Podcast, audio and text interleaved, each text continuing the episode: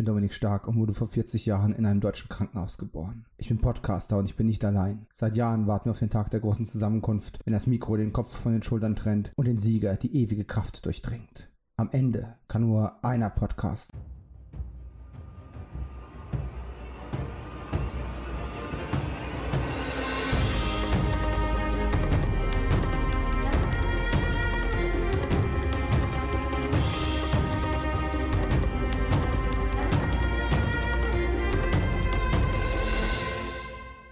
Und damit herzlich willkommen zurück beim Kino 90 Podcast mit eurem Gastgeber Dominik Stark. Und ja, diese kleine Pause war wie alle anderen kleinen Pausen mal wieder nicht geplant.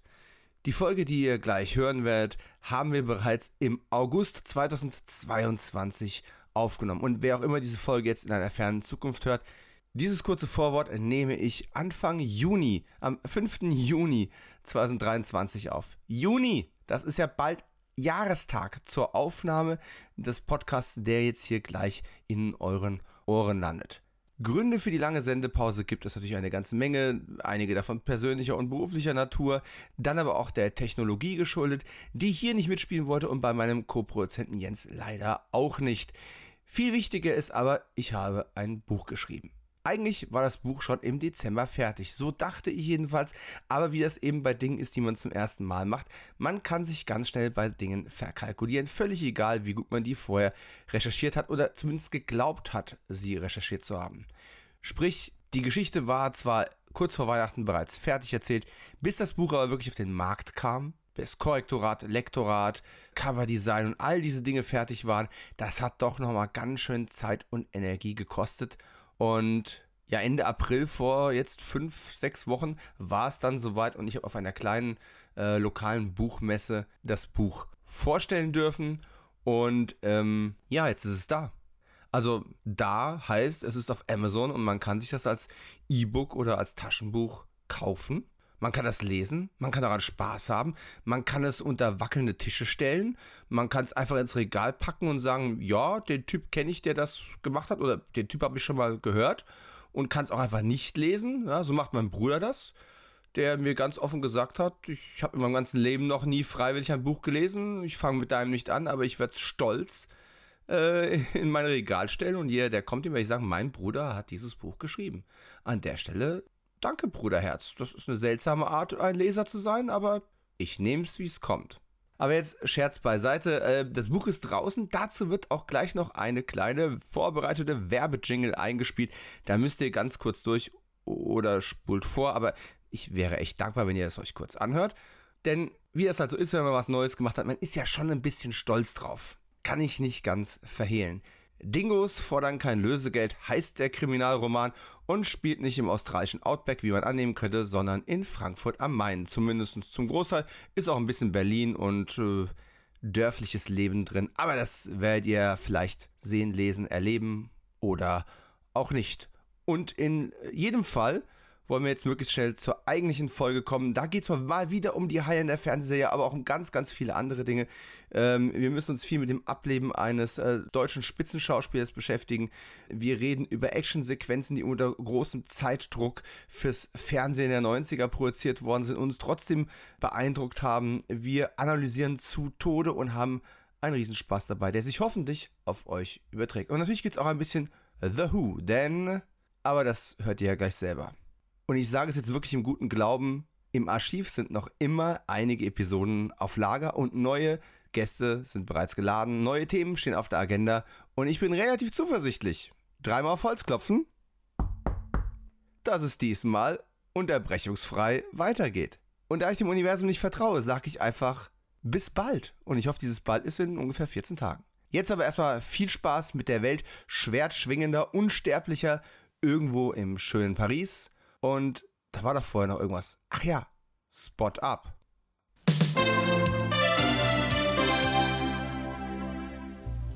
Nichts und niemand bleibt ewig verschwunden. Auch dann nicht, wenn es besser wäre. Vermisste Personen sind die Spezialität des Frankfurter Privatdetektivs Mark Balthoff.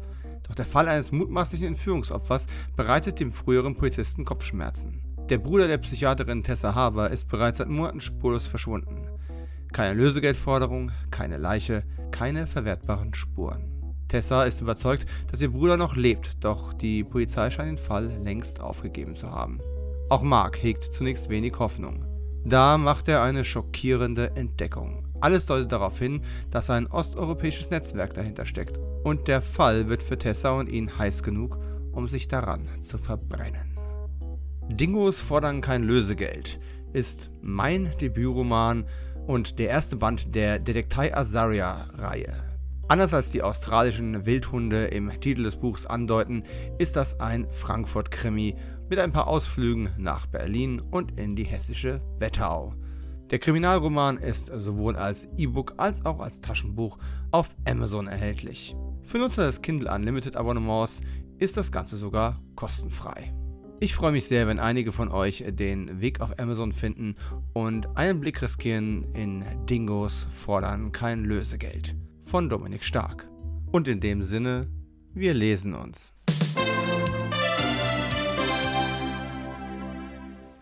Und damit herzlich willkommen zu einer weiteren Ausgabe von Es kann nur einer Podcasten, dem naja, Nebenlabel, Ableger, Podcast, Spaßprojekt, das wir hier bei Kino 90 Podcast einfach ins Leben gerufen haben. Und äh, hier sind wir, geborene Podcaster zu sein. Wir sind die Prinzen eurer Unterhaltung. Und damit meine ich, neben meiner Wenigkeit, dem Dominik Stark, meinen Podcast-Co-Host ehrenhalber und inzwischen auch wieder Gastgeber seines eigenen neuen Podcasts. Erstkontakt, die filmische Begegnung. Hier ist er zurück am Mantel, den er bei ungefähr 30 Grad hoffentlich nicht brauchen wird heute. Markus Köhler. Hallo. Ja, den Mantel habe ich ausgezogen. Jetzt weiß ich aber nicht, wo ich das Schwert hin tun soll. Ist blöd, aber Duncan McCloud hat auch in Zweifelsfall in der Badehose noch Platz gehabt. Ja, oder es liegt neben dem Bett, wenn er es nach dem Beischlaf hervorziehen muss. Ähm, ein Klassiker. Ist das ein Schwert unter deinem Mantel oder freust du dich, mich zu sehen? Scharfer Typ. ja. Ja, äh, wir haben ja auch mal drüber nachgedacht, wir nennen das Ganze einfach äh, Frisuren und Blessuren, der Heilender Podcast, ne? Irgendwas zwischen ähm, Martial Arts Einlagen oder was man sich in den frühen 90ern darunter vorgestellt hat im westlichen oder europäischen Fernsehen und äh, Zöpfchen tragen geht noch. Äh, haben wir aber verworfen. Wir bleiben einfach bei dem äh, etablierten Slogan, es kann nur einer podcasten. Und um es gleich vorwegzunehmen, für alle, die durch Zufall hier reingeschaltet haben oder eine reguläre Q90-Folge erwartet haben, wir sprechen heute über eine Episode aus der Heilen der Fernsehserie, die Markus und ich na, vergöttern ist vielleicht übertrieben, zumal wir jetzt auch mit einem sehr kritischen Analyseauge drauf schauen für diesen Podcast. Wir versuchen aber das Ganze für euch so 90er und unterhaltsam wie möglich zu ähm, gestalten, dass also im Endeffekt vollkommen gleich, ob ihr die Folge schon zehnmal, zwanzigmal, hundertmal, fünfmal gesehen habt oder einmal oder niemals. Es ist mit Sicherheit was für euch dabei, denn wir haben heute spannende Gaststars, eine ganze Menge Action-Szenen, über die wir sprechen sollten und späte Nachrufe. All das ist drin, denn heute sprechen wir über eine Knallerfolge, na, das würde ein, das würde ein Fazit äh, implizieren, das ich noch gar nicht machen möchte am Anfang. Aber wir sprechen über eine wichtige Folge an einem äh, wichtigen Tag, ist übertrieben. Aber ziemlich genau vor zwei Jahren haben wir angefangen, uns mit dem Heilenden Universum hier zu beschäftigen. Es war mal als einmaliges Special geplant. Dann hatten wir den größten wahnsinnigen Ansatz. Wir müssen über alle Folgen sprechen und über alle Filme und naja, ja, unendlich viel Lebenszeit ist auch nicht da. Aber drei Folgen haben wir schon im Kasten gehabt. Das ist jetzt die vierte. Und heute sprechen wir nach Schlüsselfolgen der ersten Staffel, inklusive einer Nachruffolge, die wir quasi eingeschoben haben, ähm, um den verstorbenen Regisseur zu würdigen. Sprechen wir heute über das Staffelfinale der ersten Staffel von Highlander, die Serie. Folge 22. Die fünfte Chronik oder The Hunters. Das nur mal so als Grundsetup Bevor wir jetzt aber da einsteigen, wer was, wann, mit wem, warum da gemacht hat. Markus? Dominik? In rund einer Woche, am 6. September des Jahres 1922, ist Highlander, es kann nur eingehen, von 1986, der Originalkultfilm von Russell Mulcahy, nochmal im Kino zu sehen. Oder, naja, hm, nochmal trifft es nicht ganz, denn er ist ja zum ersten Mal zu sehen in der neuen 4K-Restaurationsfassung ja, die gab es bis dato noch nicht, weil es diese Restauration noch nicht gegeben hat. Ähm, Gerade vor zwei Tagen vor dieser Aufnahme, glaube ich, ähm, ging die News rum für die Super Deluxe Sonder Special Edition, die in UK rauskommt mit dem 4K Blu-ray Master und Poster, Sammelkarten etc. pp. Und ich hoffe ja sehr, dass diese Edition auch nach Deutschland kommt. Ansonsten wird sie eben via Import in meine gierigen Hände kommen. Ähm, ich habe noch gar nicht nach dem Preis geguckt, das will ich jetzt an der Stelle auch gar nicht. Aber fuck, Highlander im Kino, in egal welcher Fassung. Ob milchglasige VHS-RIP-Version oder jetzt eben 4K-Restauration.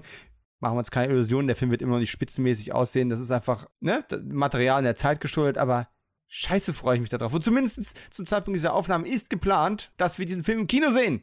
Für mich eine Entjungferung mit dem großen Katana. Für dich ja nicht. Für dich wäre es nur, wer zweimal in denselben rennt, gehört schon zum Establishment. Oder ein typischer Tag im Sommerloch bei den Öffentlich-Rechtlichen. auch das. Nein, ich nehme auch nochmal die Möglichkeit wahr, mir diesen kleinen Film im Kino anzuschauen. Und freue mich auch drauf. Die 4K-Abtastung ist da für mich, muss ich ganz ehrlich sagen, zweitrangig. Natürlich schön, dass sie da ist und schön, dass sie gewählt wurde, aber ach, ich mache das auch noch ein drittes, viertes, fünftes Mal. Für mich das gehe ich vollkommen emotionslos an. Schön, dass es da ist und schön, dass ich wahrscheinlich auch Zeit dafür habe. Juhu. Ja, Zeit immer so das große, große Ding. Äh, und wir, wir, können ja nicht mal zu unserem nächstgelegenen Kino unseres Vertrauens gehen. Wir müssen noch eine, eine weite Reise antreten für eine Dreiviertelstunde oder so. Ja. Aber was macht man nicht was macht man nicht für ein Heil? Also, so viele Lieblingsfilme habe ich nicht. jetzt sagen, eine Dreiviertelstunde, mein Gott, öffentlich-rechtliche Verkehrsmittel und so weiter. Nix da. Wir müssen über Stock und Stein und über Landstraßen gurken, an Kühen und Pferden vorbei, durch Wind und Wetter uns kämpfen und dann keinen Parkplatz kriegen. Ja, selbst fahren mit einem Automobil ist nicht mal ein E-Fahrzeug, ja? So, das war in Spritpreisen und also es ist schon eine Hürde, ja? Aber ich sag mal, für die Filme, die in der Letterboxd Top 4 stehen. Sagen wir doch mal ehrlich, gäbe es eine Vorführung in Glenfinn, wir würden es auch machen. Hm. Also Flieger, hm, ah, äh, wir würden es auch machen. Vielleicht. Was sind wir froh, dass es gar nicht so weit weg ist. Kann durchaus sein, äh, dass wir nach der Aufnahme zu dieser Serienbesprechung den Film gesehen haben und haben dazu noch was aufgenommen und haben das vorne oder hinten an diesen Podcast drangeschmissen. Was weiß ich, in die Zukunft kann ich nicht schauen. Deswegen schauen wir in Podcasts immer in die Vergangenheit. Flashback. Und damit legen wir jetzt los. genau. An dieser Stelle kommt der Soundeffekt einer Überblendung. Und ähm, wir landen im Jahr 1993. Die Urausstrahlung dieser Folge, von der wir heute sprechen, fand am 17. Mai 1993 in Frankreich statt. Äh, am 22.05., also äh, ein paar Tage später, war die Erstaufführung in Kanada und Deutschland war gar nicht so weit hinterher. Ähm, nur drei Monate am 10. August 1993 bei RTL. Highlander für mich immer die Assoziation mit Vox kann ich gar nicht oft genug betonen. War ja dann irgendwie der Highlander-Sender, nachdem RTL keinen Bock mehr hatte. Aber das eben noch die Premierenveranstaltung. Ich habe hier die wöchentliche Erstausstrahlung mitgenommen. War Familienevent. Mama, Papa, kleiner Markus und haben sich jede Woche auf ihre Dosis Highlander gefreut. Ja, da bin ich immer noch ein bisschen eifersüchtig drauf. So ein ganz klitzekleines bisschen. Zu Recht. Überspringen wir den Teil, wo ich eifersüchtig werde und fangen wir doch einfach mal mit den Key Basics an und da wäre zunächst mal der Drehbuchautor, zumindestens natürlich, wir wissen es, ne? Der kreditierte Drehbuchautor. Damals war es mit den Autorenzimmern zwar noch nicht so schlimm, wie das heutzutage ist, wo quasi ein Konglomerat eine ganze Staffel ausplottet und dann ähm, man quasi nur noch äh, die Lücken füllt im Schreiben des Drehbuchs, das man zugewiesen bekommen hat.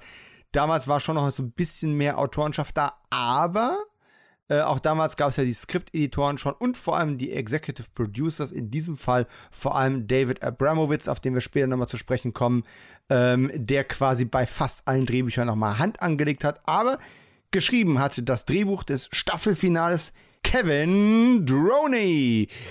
Gut, lassen wir den Staub der Begeisterung sich erstmal legen.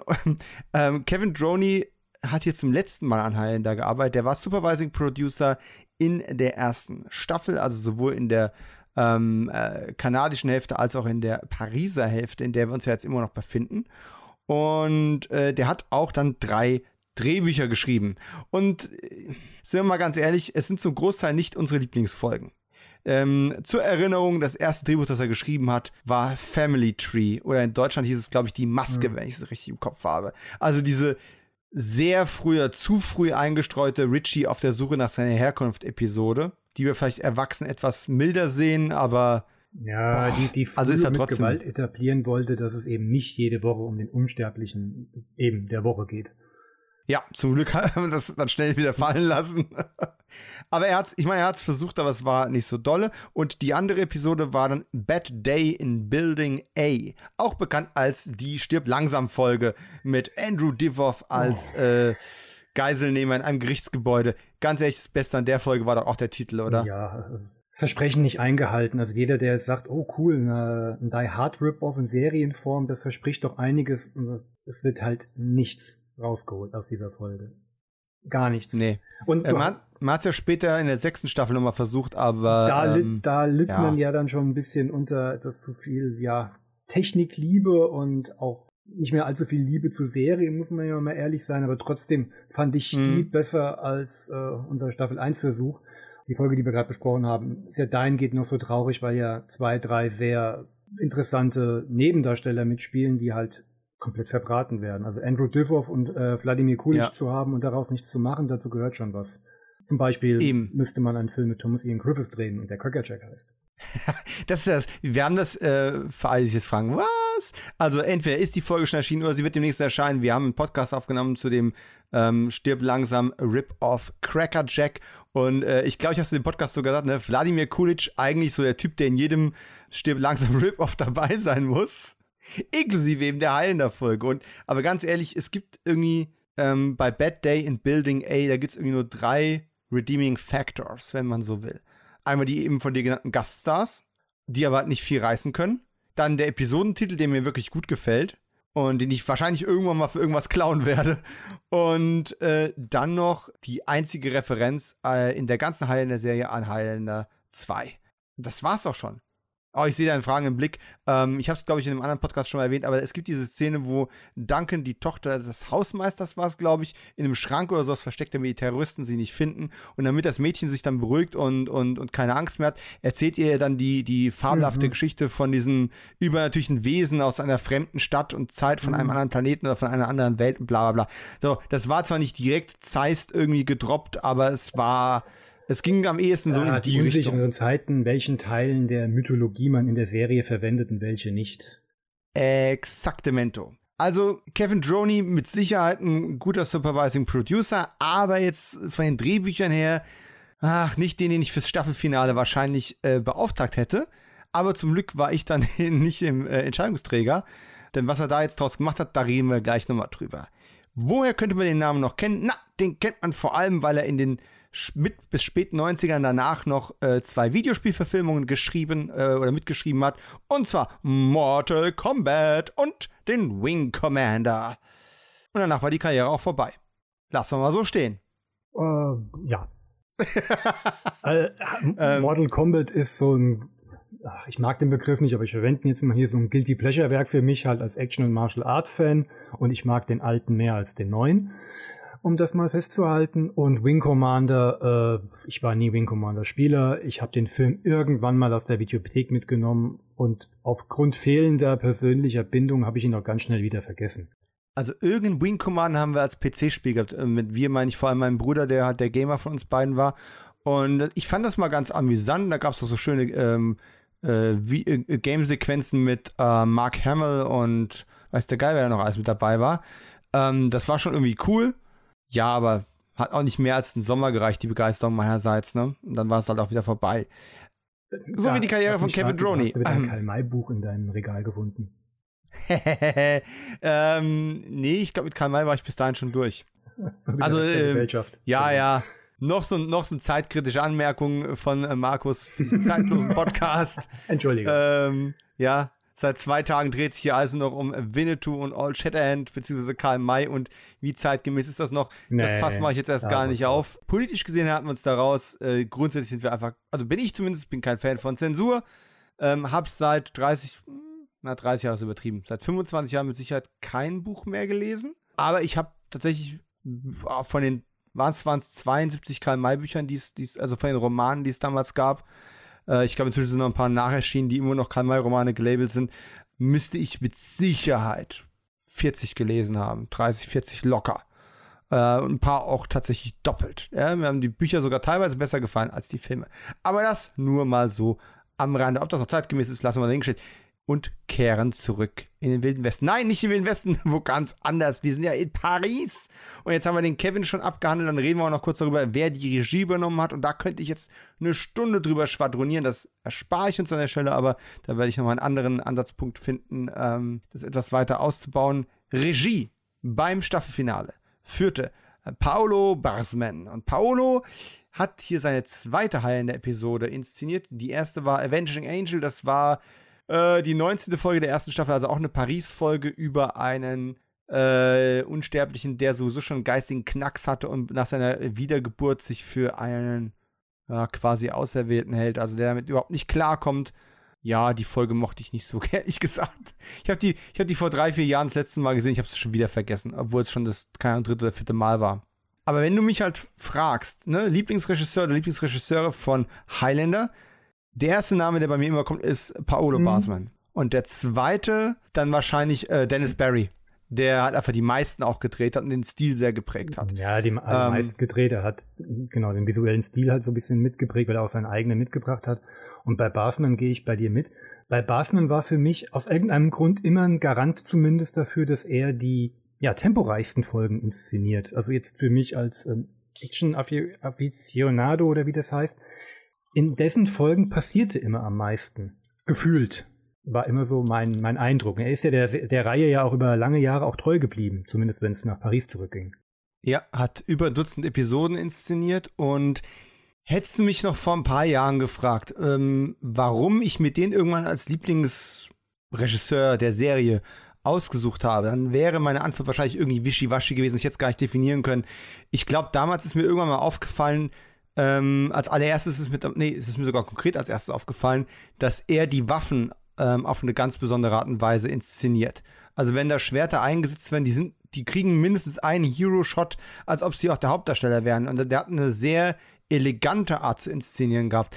Aber ich habe das damals noch nicht so analytisch gesehen bei meinem Erstkontakt mit der Serie. Und Jetzt, wo ich ein bisschen bewusster darauf achte, aber da kommen meine Notizen nachher noch zu, kann ich auch eher ausmachen, was mich da stilistisch so angesprochen hat. Was man ja auch sagen muss, ist, ähm, Paolo ist bis heute noch höchst aktiv, ähm, dreht vor allem im Serienbereich, hat auch ein paar Filme gemacht, aber er hat äh, etliche Episoden von den Killjoys gemacht, von ein äh, Dutzend Episoden bei Lost Girl und äh, jetzt hier zuletzt extrem viel ähm, Winona Earp, bis die Serie eingestellt worden ist. Und ähm, der macht halt einfach immer weiter. Und ich habe mal vor, was ist auch schon ein paar Jahre her, habe ich die Gelegenheit gehabt, mit ihm mal kurz äh, mich auszutauschen. Und er hat mir dann eine Anekdote erzählt, äh, weil wir haben über die Folge Legacy gesprochen. Wahrscheinlich seine beste Folge. Die kommt, das ist die erste Folge mit diesem Methusalem-Stein, äh, die von dem Unsterblichen gesammelt werden mit äh, Amandas Lehrerin und so weiter und so fort, diese Steine, die, unst die Unsterbliche unbesiegbar machen sollen. So, lassen wir mal die Handlung außen vor, aber die Inszenierung von der Folge, die ist einfach so superb, das äh, unfassbar. Und das habe ich ihm auch ähm, dann gesagt, was ich, was ich davon halte, klingt schon wieder so negativ. Und habe auch ein paar spezifische Shots und Aufnahmen rausgepickt. Und dann hat er gesagt, naja, er erinnert sich auch aktiv noch dran, diese Folge vor, keine Ahnung, über 30 Jahren gedreht zu haben. Und es war für ihn halt auch eine sehr spannende Zeit, weil er immer wieder was Neues probieren, was Neues austesten konnte, weil man ihn auch einfach hat machen lassen. Und er sagte, er ist der festen Überzeugung davon, dass der Grund, warum man ihn immer wieder engagiert hat, darin begründet ist, dass, wann, wann immer er eine Regie übertragen bekommen hat und dann die Dailies zurückgekommen sind, also ne, die, die Tagesmuster, und die Produzenten diese Tagesmuster gesichtet haben, war jeweils irgendwas dabei an Aufnahmenmaterial, was die Producer einfach überrascht hat, was ungewöhnlich, was außergewöhnlich war, was sonst nicht in den Folgen vorkam, was anders eingefangen worden ist, als man es sonst gemacht hat. Und dann die hier, ganz ehrlich, finden wir super. Auf die Art und Weise bleibt das Ganze frisch und, ähm, und überraschend. Mach bitte weiter so. Im Vergleich dazu, wenn er heute Regie macht, ich glaube, es war am Anfang von Winona Earp, hat er seine erste Folge oder seine ersten Folgen gedreht. Und dann kam irgendwann der Anruf vom Producer und sagt, ähm, Paolo, äh, was hast du da gemacht? Wie, wie was habe ich da gemacht? Ja, wir haben uns gerade die Tagesmuster von, von gestern angesehen oder von heute angesehen. Und äh, da sind aber schon ein paar sehr überraschende Aufnahmen drin. Sehr überraschender visueller Style. Sagt er, ja, ne, ist toll, haben wir uns was Gutes überlegt. Ich bin total stolz drauf. Ja, mach das nicht. Wir wollen, dass alle Folgen genau gleich aussehen. Wir wollen keine Überraschungen. Und sagt er, das ist so ein bisschen symptomatisch dafür, wie sich halt das Fernsehgeschäft äh, entwickelt hat. Ne? Das war früher schon Autorenmedium, aber du konntest halt noch ein bisschen mehr mit der Form spielen, experimentieren. Heutzutage ist es alles so durchgetaktet.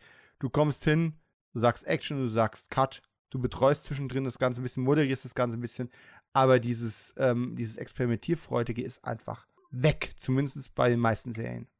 Tja, ich werde jetzt nicht wieder die, das, das andere große Fass, früher war alles besser aufmachen. Nee, nee, denn ob früher wirklich alles besser war, so als Pauschalaussage, genau, da, da, reden wir jetzt das ist auch der Hauptgrund, drüber, wenn wir jetzt. Nee, aber ich, ich mag den Mann unglaublich gerne. Er macht ähm, interessante experimentelle Fotografie als Hobby noch auf Instagram, Pinterest, irgendwo dein Profil, wo man sowas mal sehen kann. Ähm, toller Typ. So, und hier ist also seine zweite Folge und das ist natürlich eine knaller Aufgabe. Ähm, auf die Behind-the-Scenes-Sachen, so ein bisschen Making-of, gehen wir am Ende nochmal ein. Ich würde sagen, Markus, was hältst du davon, wenn wir einfach mal die Klingen kreuzen und direkt in die Folge reinspringen? Was meinst du? Kopf über.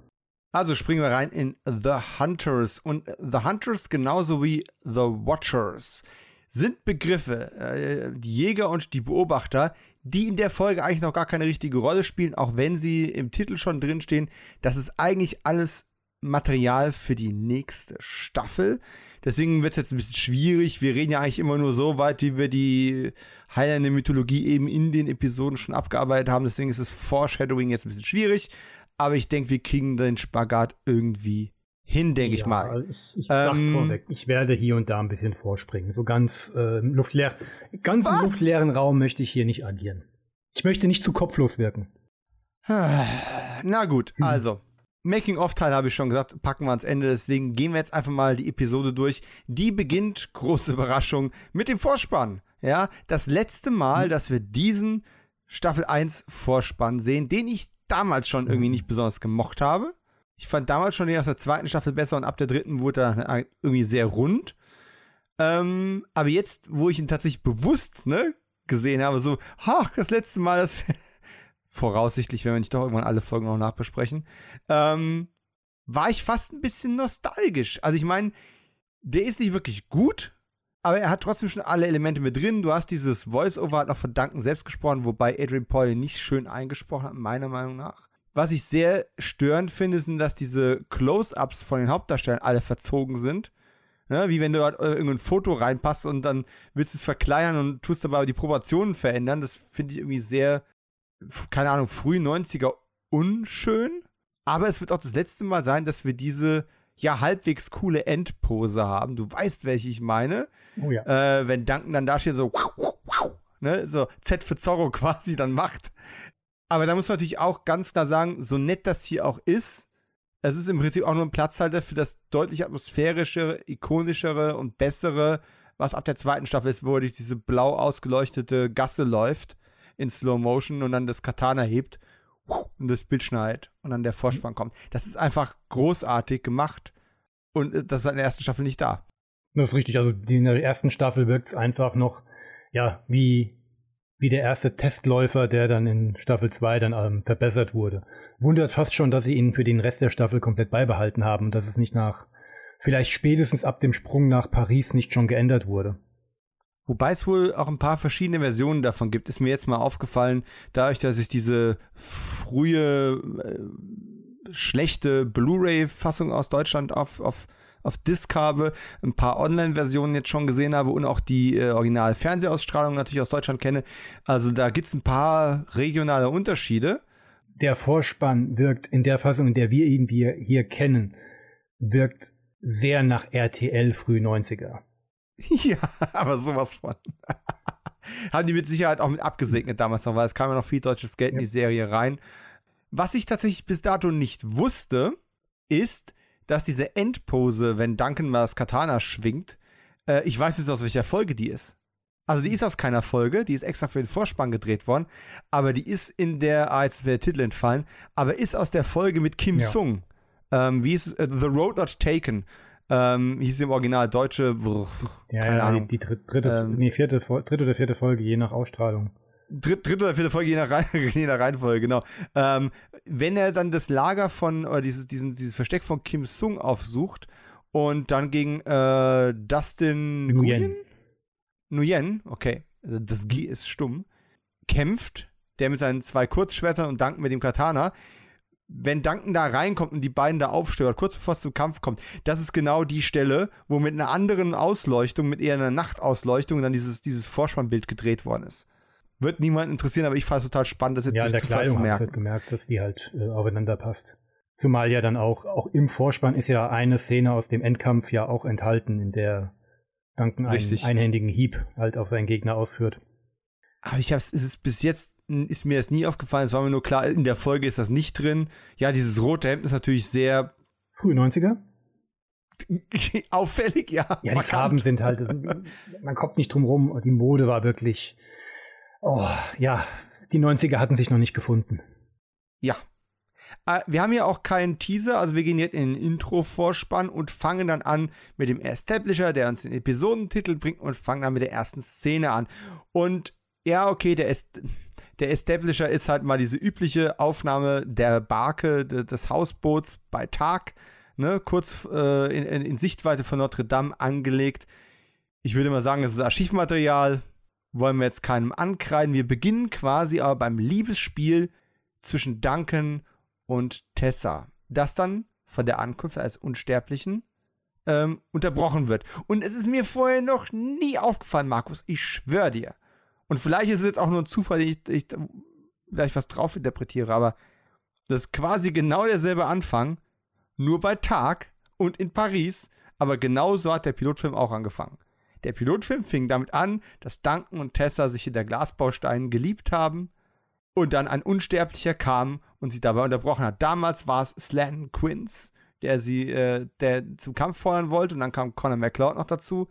Dies, und deswegen ist auch wieder die Erwartungshaltung, oh oh, ne, kommt jetzt auch wieder ein Schurke oder was auch immer. Man kennt diese Szene schon. Danken beim Liebesakt, da kommen immer eifersüchtige Lover oder Unsterbliche. Und in diesem, in diesem Fall Ähm, beides. Ja, oui, oui, Monsieur, yes. Ist mir auch vorher wirklich noch nie aufgefallen. Aber du hast recht, ich möchte das- nicht widersprechen, um den Podcast unnötig in die Länge zu ziehen.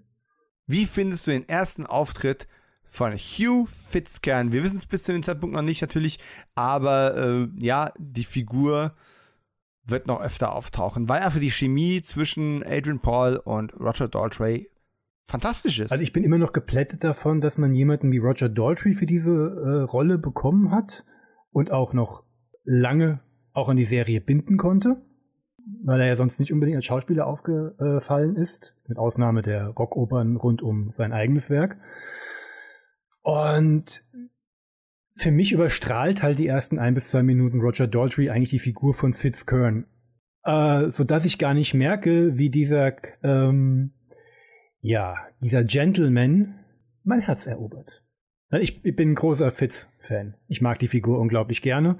Und er wandert elegant auf dem äh, Drahtseil zwischen nervigen Sidekick, der er nie wird. Also er fällt nie auf die Seite rüber.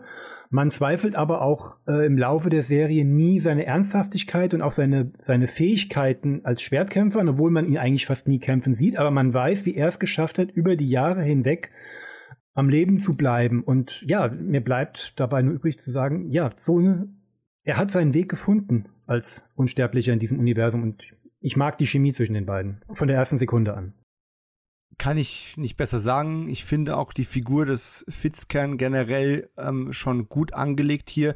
Man hat hier einen sehr ähm, klar definierten Look auch für die Figur gefunden.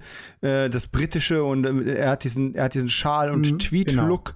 Und äh, immer mit seiner Pfeife und sowas. Er hat hier schon so viele Markenzeichen und, und Charakteristika. Sein Sprechrhythmus ist nicht nur mit seinem britischen Akzent äh, ausgestaltet, sondern er hat auch diese sehr altmodisch, ähm, altmodische Art, sich auszudrücken, wo man denkt, das müsste noch viel mehr Unsterblichen eigentlich so Aber je gehen. länger du ihm zuhörst, desto Das- mehr weißt du halt auch, das ist Teil seiner Masche, um sein Gegenüber in Sicherheit Ja. zu wiegen und sich ähm, und dafür zu sorgen, dass das Gegenüber ihn unterschätzt. Auch so geht's hier einem selbst. Aber es wird ja auch wunderbar auch in den ersten zwei Minuten unterbrochen. Erst kommt er an, reißt seine Sprüche, ähm, zeigt sich als nicht unbedingt als Kostverächter des weiblichen Geschlechts.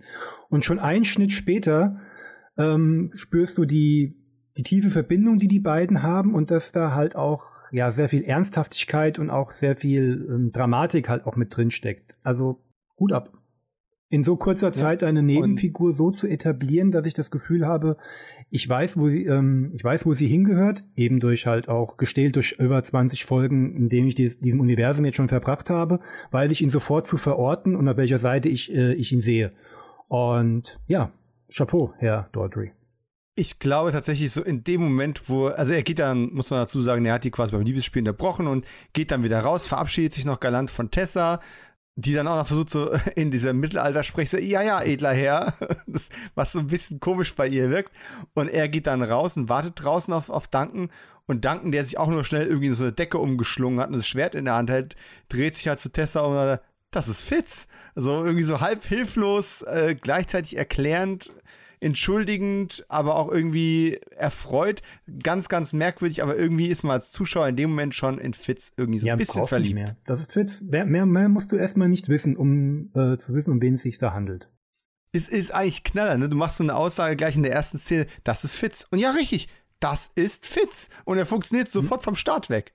Jetzt muss man ja gleich dazu sagen, ich bin ein riesengroßer The Who-Fan. Äh, also Roger Daltrey, für die, für die, die es nicht wissen sollten, wo wart ihr die letzten, keine Ahnung, 40 Jahre? Äh, Roger Daltrey, äh, Frontmann, Mitglied, äh, was auch immer, Sänger der Rockband, der britischen Rockband The Who, ähm, geboren 1944 in Hammersmith, London und ähm, Megatyp. Äh, der, ich glaube, wenn mich nicht alles täuscht, sein erstes Schauspielauftritt, also abgesehen jetzt Musikvideos und sowas, ne, war immer ein Showman gewesen. Ich glaube, Tommy, die Rockoper von 1975, müsste der erste Auftritt gewesen sein vor der Kamera, also als Schauspieler, der den Titelcharakter Tommy spielt. Aber er hat tatsächlich in den 90ern und bis in die Mitte der Nullerjahre hatte er so eine Phase, da war mit The Who auch ziemlich Essig in der Zeit und so. Und da hatte er tatsächlich äh, relativ vieles übertrieben, aber hat einiges an, an äh, Fernsehsachen gemacht. Er hat in einigen Serien aufgetreten, er hat ein paar Filme gemacht. Er hat äh, gerade so in dieser Zeit zum Beispiel, wobei Highlander war so mit das erste gewesen, was ihn da auf den Plan gebracht hat. Er war zweimal bei Sliders dabei gewesen, äh, diese Dimensionsspringer-Serie aus den 90ern. Er war in der 1999er Miniserie äh, Kampf der Kobolde dabei gewesen. Nicht wirklich gute Fantasy, aber äh, haben damals auch alle gut, als im Fernsehen lief, ne? Ähm, er war in der fünften Staffel, lass mich kurz überlegen, dritte Folge von äh, Geschichten aus der Gruft, Tales from the Crypt, war er der Stargast gewesen und die kam im Oktober 93 raus, also im selben Jahr. Ich, ich würde mal sagen, Highlander war natürlich nicht das erste Ding, was er gemacht hat, aber es hat ihm so ein bisschen den Spaß daran äh, angefacht und danach ist er erst, also erst richtig losgelegt. Und so in den Nullerjahren hat es dann irgendwann nachgelassen. Da war er irgendwie in zwei, drei Folgen, ach, wie heißt es gleich wieder, äh, Witchblade dabei gewesen, die kurzlebige Superhelden-Serie mit äh, Yancy Butler und ähm, war dann in einer Folge CSI dabei, also das Original CSI in Las Vegas. Und danach ist relativ ruhig um ihn geworden, was jetzt das Schauspielerische anbelangt. Und er hat auch, oh, er hat in einer ähm, Dracula-Verfilmung, also nicht Dracula, sondern in, ach, wie hieß er wieder? Äh, Fürst der Finsternis, ähm, die wahre Geschichte von Dracula aus dem Jahr 2000 hat er mitgespielt als mhm. König. Noch, da fällt mir noch ein sowas. anderer Vampirfilm gerade ein. Mit Roger Daltrey. Ein anderer Vampirfilm mit Roger Daltrey? Vampirella. Warte. Aber ähm, äh, Fürst der Finsternis war halt kein Vampirfilm, sondern soll die Geschichte von äh, Vlad Tepes dem äh, historischen Vorbild von Dracula quasi erzählen. Mit Rudolf Martin, dem deutschen Schauspieler, der äh, sonst immer irgendwelche Terroristen bei 24 oder Navy Series spielt und der bei Buffy den Dracula gegeben hat in einer Folge. Egal, ich schweife mit Serienwissen aus den 90ern ab. Also Roger Daltrey, Megatyp, ähm, vor allem mega Persönlichkeit und eine meiner, keine Ahnung, eine meiner liebsten Szenen. Also ich fand, ich fand die erste Szene schon gut diese Folgeszene, die beiden setzen sich dann oben auf das Hausboot, eine Location, die viel zu wenig eigentlich benutzt wird, wahrscheinlich wegen dem Stadtlärm und der Ton schwer zu angeln ist, ähm, setzt sich dahin und trinkt mit Notre Dame im Hintergrund erstmal ein Glas Met. Finde ich super. Oder äh, wie war das Zitat gewesen? Ah, Met, der süße Nektar der Götter oder so ähnlich. Ohne es nachgeguckt zu haben. Eckhard mhm. Hat, Ek, hat Ecki Bell, die genau. war ja Synchronsprecher. Und dann überleg mal, ein Jahr später äh, hat er dann die Rolle von Herkules übernommen. Mhm. Nektar der Götter und sowas. also ist mir vorher nie aufgefallen, dass es derselbe Sprecher ist, aber jetzt, wo ich so drüber nachdenke, Nektar der Götter und dann hast du Herkules, der sagt. Was, was für eine witzig. Karriere. Du bist der deutsche Synchronsprecher von Kevin Sorbo, Lorenzo Lamas, Steven Seagal und Roger Daltrey. Den charmantesten hast du bis zum Schluss aufgehoben. so, wenn wir jetzt was machen würden, ne, was trinkst du zum Podcast, was ja viele Podcasts machen, müssten wir eigentlich Met trinken, ne? Haben wir halt auch verkackt. Beim nächsten Mal. Ich habe immerhin heute Morgen meinen äh, British Breakfast Tea, den ich mal aus London mitgebracht habe, äh, mal aufgebrüht. Und der war sehr lecker. Äh, sehr schöne Schwarztee-Mischung. Äh, zu Ehren von Sir, äh, nein, er ist kein Sir, von Roger Daltrey. Ja, super Szene. Und nach dem unsterblichen Interruptus, äh, den Fitz da gemacht hat, kommen wir jetzt eigentlich zum Plot. Und der Plot ist im Endeffekt, wie soll man es umschreiben? Ja, er hat halt Kontakt zu ein paar Freunden gehabt, die alle Unsterbliche sind und die nacheinander verschwunden sind. In den 90ern war es noch so ein bisschen hinterfragungswürdig, ne? Äh, heutzutage mit Handys und Social Media Verknüpfung und sowas wäre es nichts Ungewöhnliches. Da muss man sich schon so fragen, haben die, waren die Brieffreunde oder was ist da los? Jedenfalls sind die alle verschwunden. Und hier wird auch so ziemlich zum letzten Mal, ziemlich zum letzten Mal, aber wahrscheinlich kommt so ein, zwei Mal vor, die Zusammenkunft ja. nochmal erwähnt wirklich zum aller ne? ist auch wirklich das letzte Mal. Das, weswegen ich ja, ich fühlte mich ja damals, ähm, als ich diese Folge gesehen habe, auch darin bestätigt. Ich hatte es, glaube ich, in der in der Pilotfolge schon mal, also unserer Besprechung zur Pilotfolge schon mal gesagt. Ich habe die Serie immer mit so einem halb traurigen Auge im Jahre 1984 verortet, wohl wissend, dass ja Duncan wohl wahrscheinlich außerhalb der Serie irgendwann mal den Kopf verlieren wird, damit halt sein Cousin Connor die äh, die Belebung spüren darf. Und ja, durch die Aussage fühlte ich mich dadurch auch bestätigt, so ein bisschen mit dem Spruch, die Zusammenkunft ist nah. Oder es wird halt äh, eine andere Mythologie aufgebaut, aber so weit wollte ich damals nicht gehen. Es war mir noch nicht so bewusst, ja, dass wir, wir äh, äh, Davis und Penzer es nicht so mit ihrem Erinnerungsvermögen und äh, Zusammenhalt haben wie die Fans. Jein, ja. Ähm, also bei denen galt halt immer vom Kreativen her, hast du eine gute Idee, dann machen wir die, völlig egal, ob die sich mit irgendwas mhm. anderem beißt. Wenn das nach einer guten Unterhaltung, nach einer spannenden Idee klingt, dann probieren wir das mal aus. Und äh, dass für die Serie quasi eine neue Mythologie irgendwie aufgebaut werden müsste, nachdem der erste Kinofilm schon keine, keine Kinofortsetzung mehr zugelassen hätte, ist halt ein Grund. Also damals war halt Reboot noch ja. kein Thema. Heutzutage würden wir das völlig selbstverständlich hinnehmen, wenn, wenn man uns mit so einer Serie kommt. Es wird ja dann leider, leider, genau, weil du sagst, weil du sagst, du hast Ideen, aber die Macher dahinter sehen es ja dann anscheinend doch ein bisschen anders, wenn kleines Foreshadowing jetzt auf Staffel, äh, auf Folge 1, äh, 2.1, in der ja halt auch Kurgan erwähnt wird. Und Ramirez. Also werden Namen aus den Filmen nochmal erwähnt.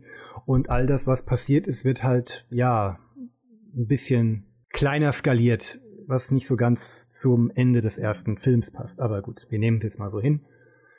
Ja, aber, aber man muss auch sagen, irgendwo ein Stück weit, hat mich tatsächlich ehrlich nie gestört. Also wir greifen jetzt auf etwas vorweg, was in der zweiten Staffel eigentlich das Thema ist, aber hat mich nie gestört, weil das Ende des Films war für mich nicht das, also auch diese, dieses, dieses angetackerte Ende des Kinofilms, wo ihr in Highland sitzen und mit, mit Voice-Over nochmal erklärt was jetzt der Preis ist, hat mich nie gejuckt. Spätestens mit dem dritten Teil, als ich den im Kino gesehen habe und dann halt hinnehmen musste, dass Connor den Preis erhalten hat, obwohl drei andere Unsterbliche noch in irgendeiner Höhle gesessen haben und sich äh, ja. offenbar einen Friseur und ordentlich Essen zur Verfügung hatten, war mir das auch dann ah. sowieso alles egal. Allein schon als äh, aus Eigenschutz. Eines Tages, mein Lieber, werden wir vor Notre Dame äh, am äh, Quai Malaquais sitzen und ein Met trinken auf die Serie. Ich stelle stell mir uns beide jetzt so auf dieser Barke sitzen, die nicht mehr da ist, vor beim Met trinken und beim Senieren darüber, dass eine ganze Menge äh, äh, unsterbliche Freunde von uns gegangen sind. Ach, ist auch egal. Nicht emotional werden. Also drei Freunde wir sind verschwunden. Wir sinnieren über die Podcasts, die es nicht bis hierher geschafft haben. genau, richtig. Und dann kommt so der, der eine Haken, wo ich sage, ja, okay, jetzt wird ein bisschen eine künstliche Verbindung geschaffen. Denn er berichtet von seinen Freunden, die verschwunden sind und auch dieser Thackeray, der dabei gewesen ist, der einzige, der namentlich genannt wird, damit Duncan sagen kann, Thackeray, von dem hat doch äh, Darius gerade erst geträumt und es ging um seinen Tod. Come on, das ist ein bisschen, das ist, das ist ein bisschen zu sehr mit der Brechstange. Es hätte auch an der Stelle vollkommen gereicht. Also man braucht ja von der Story her, vom Handlungsablauf, braucht man eine, eine Motivation, Darius zu besuchen. Es hätte doch aber völlig gereicht zu sagen, hey, äh, Darius ist so gut vernetzt und bla bla bla. Und der kannte doch auch, äh, ne, äh, ein paar von deinen Freunden gemeinsam bekannt, sowas. Wir gehen mal zu Darius. Vielleicht hat der eine Idee. Vielleicht hat der was gehört. Man muss jetzt nicht diese Sache mit dem, ich, er hat es geträumt, er hat es in einer Vision gesehen. Das, das ist schon wieder so, das ist mir too much. Wird ja ironisch durch äh, Daltrey gebrochen, der ja dann auch so ein bisschen spöttisch meint, glaubt er immer noch, dass seine Träume die Zukunft voraussehen können? Wer weiß, vielleicht, ja. Äh, wer weiß, welche Fähigkeiten man so nach 2000 Jahren auf dieser Erde ähm, entwickelt. Ja, das Thema äh, magische Ausuferungen, das kommt ja später in der Serie noch das eine oder andere Mal zum Tragen, aber zum Glück ist es hier noch nicht so, also zum Glück nach meinem Geschmack ist es hier noch nicht so präsent. Jedenfalls beschließt man halt, man muss zu dem Brauer dieses wunderbaren Met äh, gehen, dem jetzigen Priester Darius, den wir ja in der zweiten Staffelhälfte der ersten Staffel sehr, sehr, sehr, sehr schätzen gelernt haben, obwohl er so viel faktisch gesehen gar nichts zu tun hatte. Und dann kommt, dann kommt eigentlich etwas sehr Cleveres, was ich, heute, was ich heutzutage gar nicht mehr so clever ansehe, weil wir sehen die Kirche von Darius, die kleine Kirche, und da fährt ein Auto vor. Heute würde man sagen, ein SUV, damals war es einfach ein kackhässlicher Van.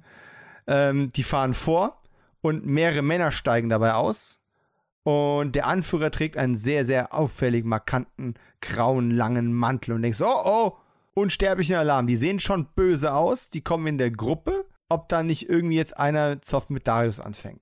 Da wir bei die Serie auswendig kennen, natürlich wissen wir, wer es ist und was der da will, aber wenn man das damals zum ersten Mal gesehen hat und noch nicht wusste, wer Horton ist und dass der kein Hu hört, hätte man auch denken können, da kommt jetzt ein fieser Unsterblicher. Ja, war auch mal mein erster Gedanke. Hier ist einer, der ja gemäß auch Highlander Endgame es mit den Regeln nicht so genau nimmt. Ja, das ist mein Problem. Ich habe ja diese Folge nicht äh, in der chronologischen ja, Reihenfolge gesehen. Das heißt, ich, ich, wusste schon, wer, ich wusste schon, wer Horton ist. Du hast das Who gehört, das ist gut. Oh, Horton hört The Who. Warum ist das nicht der Episodentitel? Das ist der Titel für diesen Podcast. Horton hört The Who. Scheiße. ah. ah Twitter-Tweet, ich höre dir Traxen. nee, aber das war damals mein erster Gedanke gewesen, eben das, was ich sagte, und dass das halt später nochmal für einen Kinofilm aufgenommen wurde. Ja, das denke ich mir halt heute so herbei, wo ich alles, was da äh, kreucht und fleucht ja gesehen habe, aus mit Ausnahme. Mit, mit ein paar kleinen wenigen Ausnahmen, die mich nicht interessiert haben. Ja, und äh, diese Männer gehen jetzt in Darius Kirche rein und wir sehen ganz kurz Darius und es sind tatsächlich nur zwei Shots. Archivmaterial. Darius geht von links nach rechts durch den Raum durch, setzt sich hin, guckt nach oben. Und zwar ist es eine Aufnahme von Darius guckt nach oben mit so einem Zoom auf sein Gesicht, dass du genau weißt, hier ist normalerweise dieser Bass, hier ist normalerweise dieses, dieser Annäherungsalarm für Unsterbliche. Der Soundeffekt fehlt aber. Und ich weiß nicht, was das Unterbewusst mit einem macht. Aber tatsächlich sind die Aufnahmen so kurz und damals hat man noch nicht die Möglichkeit gehabt, die Folgen tausendmal gesehen zu haben. Ne? Du hast die Folgen vielleicht vor ein paar Wochen mal Fernsehen gesehen. Es fällt, es verspielt sich wirklich gut, dass es eigentlich Archivmaterial ja. ist. Und tja, dann, dann sind wir weg. Und dann verschwinden diese Typen wieder. Der Wagen fährt mit quietschenden Reifen davon. Wir wissen nicht, was die besprochen oder getan haben. Und dann kommen Duncan und Fitz an. Und zum ersten, also sie fahren. Da hätte es einem eigentlich auffallen müssen, denn beide spüren nichts. Und sie kommentieren das ja sogar, ne? Er ist nicht zu Hause, ich spüre nichts. Aber er ist immer da, sagt Duncan. Und dann trennen sie sich, ne? Fitz rennt um das Gebäude rum, dass man halt Duncan mit seiner Reaktion alleine bekommt. Ähm, und jetzt, tja, es ist, wie ihr euch schon denken könnt, liebe Hörerinnen und Hörer, Darius, der beliebte Gaststar der ersten Staffel, zweite Hälfte, ist tot. Mausetot, enthauptet. Nichts mehr mit der Unsterblichkeit. 2000 Jahre den Gully hinunter. Aber ich musste, ich, ich, ich war tatsächlich noch am Lachen und am Kopfschütteln. Ja. Was ich damals, nee, was, warte, warte, nicht deswegen. Okay. Nee, nee, da, da komme ich gleich noch drauf. Die Tatsache, dass sie mit dem Auto dahin gefahren sind, seit ich in Paris war und diese Kirche gesehen habe und weiß, wo die ist, ganz ehrlich habe ich mir gedacht, das ist doch Mumpitz. Bis du den Wagen aus der nächstgelegenen Tiefgarage geholt und dahin gefahren bist durch Pariser Innenstadtverkehr. Das ist ein Steinwurf entfernt. Du kannst, wenn da nicht Gebäude im Weg wären, könntest du die Kirche vom Boot aus sehen. Das ist über die Straße und bis in die Gas runter. Das ist wirklich ein Witz. Ich kann euch gar nicht beschreiben. Meine anderthalbjährige Tochter könnte da schnell hinlaufen. Und wäre schneller als das Auto da. Das ist mir natürlich früher nie aufgefallen, aber wenn man die Geografie vor Ort kennt, habe ich gedacht, oh mein Gott. Ähm, zum Glück hat sich das später in der Folge ein bisschen verspielt, weil sie den Wagen demonstrativ, als hätten sie gewusst, dass der Stark sich 30 Jahre mal drüber aufregen würde, haben sie den Wagen äh, in zwei verschiedenen Szenen ähm, vor dem Hausboot geparkt, an diesem, an diesem Anlegesteg, wo normalerweise natürlich keine Autos dauerhaft parken. Ist auch sonst nicht groß der Fall. Na, jedenfalls. Du dich auch, wenn der Köln in Frankfurt steht, oder? Da, da, da, da, da, da, da. Nein, das hat mich auch nicht gestört. Wie soll man da jetzt wieder ernst werden? Also Darius ist tot und Duncan hat seinen William Shatner, der Zorn des Khan-Moment. Ja. Mensch, wie findest du denn die Reaktion von Duncan oder von Adrian? Ja, William Shatner hat bei seinem Khan-Moment ja wenigstens noch die Ausrede, dass filmimmanent zehn Minuten später ja aufgelöst wird, dass ja auch Khan etwas vorgespielt wird. Auch wenn das in den Memes nicht mehr thematisiert wird und man sich einfach nur über Shatner lustig macht oder es als ikonischen Moment sieht. Diese Ausrede hat mein Freund Adrian hier leider nicht. Ich weiß nicht, ob es an der mangelnden Regieeinweisung lag, Marx, oder daran, dass Paul nicht wusste, wie er es überbringen sollte, aber dieses, was mache ich jetzt, wie, wie gestalte ich diese Szene jetzt dramatur, dramat, nicht dramaturgisch, dramatisch? Bleibe ich jetzt hier stehen und schreie? Nein, ich werfe nur diese zwei, drei Stühle zur Seite. Ach nee, halt, ich, ich muss ja auf meiner Markierung bleiben. Ach scheiße! Und, also er, genau, er wirkt eher wütend über fehlende Regieanweisungen als über die Dramatik, die eigentlich da die Szene hergeben sollte. Ich, ich, ich mag es nicht, über, da jetzt drüber herzuziehen. Man muss ja ehrlich sein, Adrian Paul ist jetzt nicht unbedingt die größte schauspielische Koryphäe. Er, er, er lebt mehr von ähm, Charisma und Ausstrahlung und all dem Glück, hier eine Rolle aufs Leib, den Leib geschrieben bekommen zu haben, für die er einfach geboren wurde, was in späteren Staffeln noch immer noch viel mehr zum Tragen kommt, eben weil da viel mehr zusammenpasst. Aber wir wollen ja nicht vorausgehen. Aber dieser Moment, ja, ich muss leider lachen, obwohl ich eigentlich tief traurig sein müsste. Vor allen Dingen halt auch wegen dem Wissen um all die tragischen Umstände, die ja auch zum Ausscheiden von Werner Stocker aus der Serie geführt haben. Glaub mir, da kommen wir im Making-of-Teil nachher drauf. Ähm, ja, es ist auch für mich schwierig. Ich bin so ein bisschen hinterhergerissen. Früher fand ich es total drüber. Jetzt, ne, auf dem großen Fernseher und sowas, ist es immer noch drüber. Es ist big.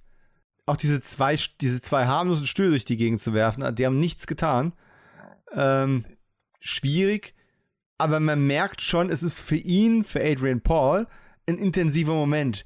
Der bebt, der zittert, der ist, ähm, die Atmung verändert sich, der, der, der ist angespannt, aber es ist einfach dieses, hm? das Gesamt, also der Gesichtsausdruck, der meme-tauglich ist, in Kombination mit dieser Pose, diese hm. He-Man-Pose. Es fehlt nur, dass auf die Knie geht und nach oben. Nein! Äh, es ist halt, es ist, ist viel Gutes dabei, aber es hm. ist in der Kombination insgesamt zu hart. Plus, ein, du als Zuschauer ein hast Element den Tod von Darius ein Element muss weg. Der Schrei ja. muss weg oder äh, diese Pose muss weg oder äh, der, der, der, Schuh, äh, der, der, der Stuhlwurf muss weg und schon wirkt alles ganz anders. Du, wie du schon sagst, dieses Beben, dieses Zittern, das lässt es ja noch mehr drüber erscheinen, weil halt er will alles. Aber du hast nicht alles parat in solchen Momenten eigentlich, behaupte ich mal. Ich habe noch zum Glück noch keine enthaupteten Freunde ja. äh, aufgefunden. Aber naja, wollen wir nicht zu lange drauf rumreiten. Nein, definitiv nicht. Aber ich komme jetzt mal auf das Thema Inszenierung. Und man sieht hier auch, wie extrem ökonomisch hier gearbeitet worden ist. Du hast äh, im Prinzip vor der Kirche eine einzige Kameraperspektive, sowohl für ähm, die Angreifer, die Darius getötet haben, die angekommen und abgefahren sind, wo du im Endeffekt nur hinterher geschwenkt hast. Du hast danach äh, die, die, quasi dieselbe Kameraposition für, wenn äh, Fitz und Duncan ankommen. Ähm, du hast einen schönen Tracking-Shot hinter den Säulen in der ähm, St. Julians Kirche, wo du quasi parallel zu Danken durch diese Kirche durchfährst, bis auf der Endposition landest. Es ist sehr ökonomisch gemacht und trotzdem dauernd in Bewegung und in einem Master-Shot. Ökonomie ist ein Begriff, der für die ganze Folge gilt. Also während du das jetzt gerade gesprochen hast, sind meine Gedanken abgeschweift und ein paar andere Szenen, die jetzt noch, auf die wir ja gleich noch kommen werden, in den Kopf gefallen, wo mir halt, wo mir halt auffällt, mhm mich, mich treibt das Gefühl an, hier herrschte Zeitdruck. Ähm, zum Ende der Staffel, gerade zu den Zeiten, wo du 22 Episoden gedreht hast, die Leute sind am Ende der Staffel einfach auch runtergewirtschaftet. Du bist dauernd unter Zeitdruck. Du bist meistens nur ein paar Tage vom Sendetermin entfernt, wo die Folgen fertig werden müssen. Und bei so vielen Folgen, die Leute, kannst du fragen, wen du willst, die sollen am Ende immer die spektakulärsten Folgen noch raushauen, damit die Leute am nächsten, im nächsten Jahr wieder einschalten, damit die Einschaltquoten gut genug sind, damit das Staffelfinale irgendwas taugt. Aber die Leute sind einfach durchgewirtschaftet und in zwei, drei Monaten stehen sie wieder da und es geht wieder los und vorne für die nächste Staffel. Ähm, das ist also auch so ein Segen von etwas kürzeren Staffeln heutzutage. Ähm, mit Sicherheit ist das Geld am Ende. Mit Sicherheit sind alle emotional angespannt gewesen, weil eben der Darsteller Werner Stocker zu der Zeit schon todsterbenskrank war und jeder das wusste, während sie das gespielt haben. Wie gesagt, mehr zu nachher Making-of-Teil. Und dann, dann bist du einfach durch, bist du fertig und dann hast du halt, äh, klar, Paolo hat das sehr, sehr clever gemacht, finde ich, sehr viel mit Mastershots gearbeitet und gar nicht so viel versucht, noch in irgendwelche künstlichen Close-Ups reinzugehen. Das ist eine Ökonomie gewissermaßen, weil du halt einfach die gleiche Zeit hast, diese ganzen Pickups noch zu machen. Auf der anderen Seite bekommst du dadurch auch einen gewissen cineastischen Look, wo du halt traditionellerweise auch mehr in großen, breiten Bildern arbeitest. Hier durchs 4 zu 3 Format ein bisschen beschränkt und nicht versuchst dauernd auf irgendwelche Details zu gehen, nur wenn es notwendig ist. Und äh, das ist das, was mir hier sehr, sehr gut gefallen hat, insgesamt gesehen. Ähm, auch wenn ich die Ökonomie dahinter erkenne und die Notwendigkeit, die wahrscheinlich da gewesen ist. Ähm, ja, äh, wir gehen kurz auf das Hausboot zurück. Äh, Tessa wird informiert. Ja. Dann kommt Dann kleiner ein Punkt, von. ich nämlich noch aufgeschrieben, unmittelbar danach. Also ja. erstmal als Entschuldigung an die Stühle werden sie wieder aufgestellt. Und zweitens wird ja mal wieder mal ein Punkt angesprochen, der später nicht mehr wichtig ist. Und darüber haben wir uns am Anfang der Staffel, also bei der ersten Folge schon mal unterhalten, dass da noch ähm, ja Ermittlungsbehörden dann zumindest noch erwähnt werden. Also man spricht hier auch darüber, was machen wir mit ihm, wie reden wir mit der Polizei. Wie gesagt, ich erwähne es jetzt nochmal, weil wir es in der ersten Folge schon gesagt haben.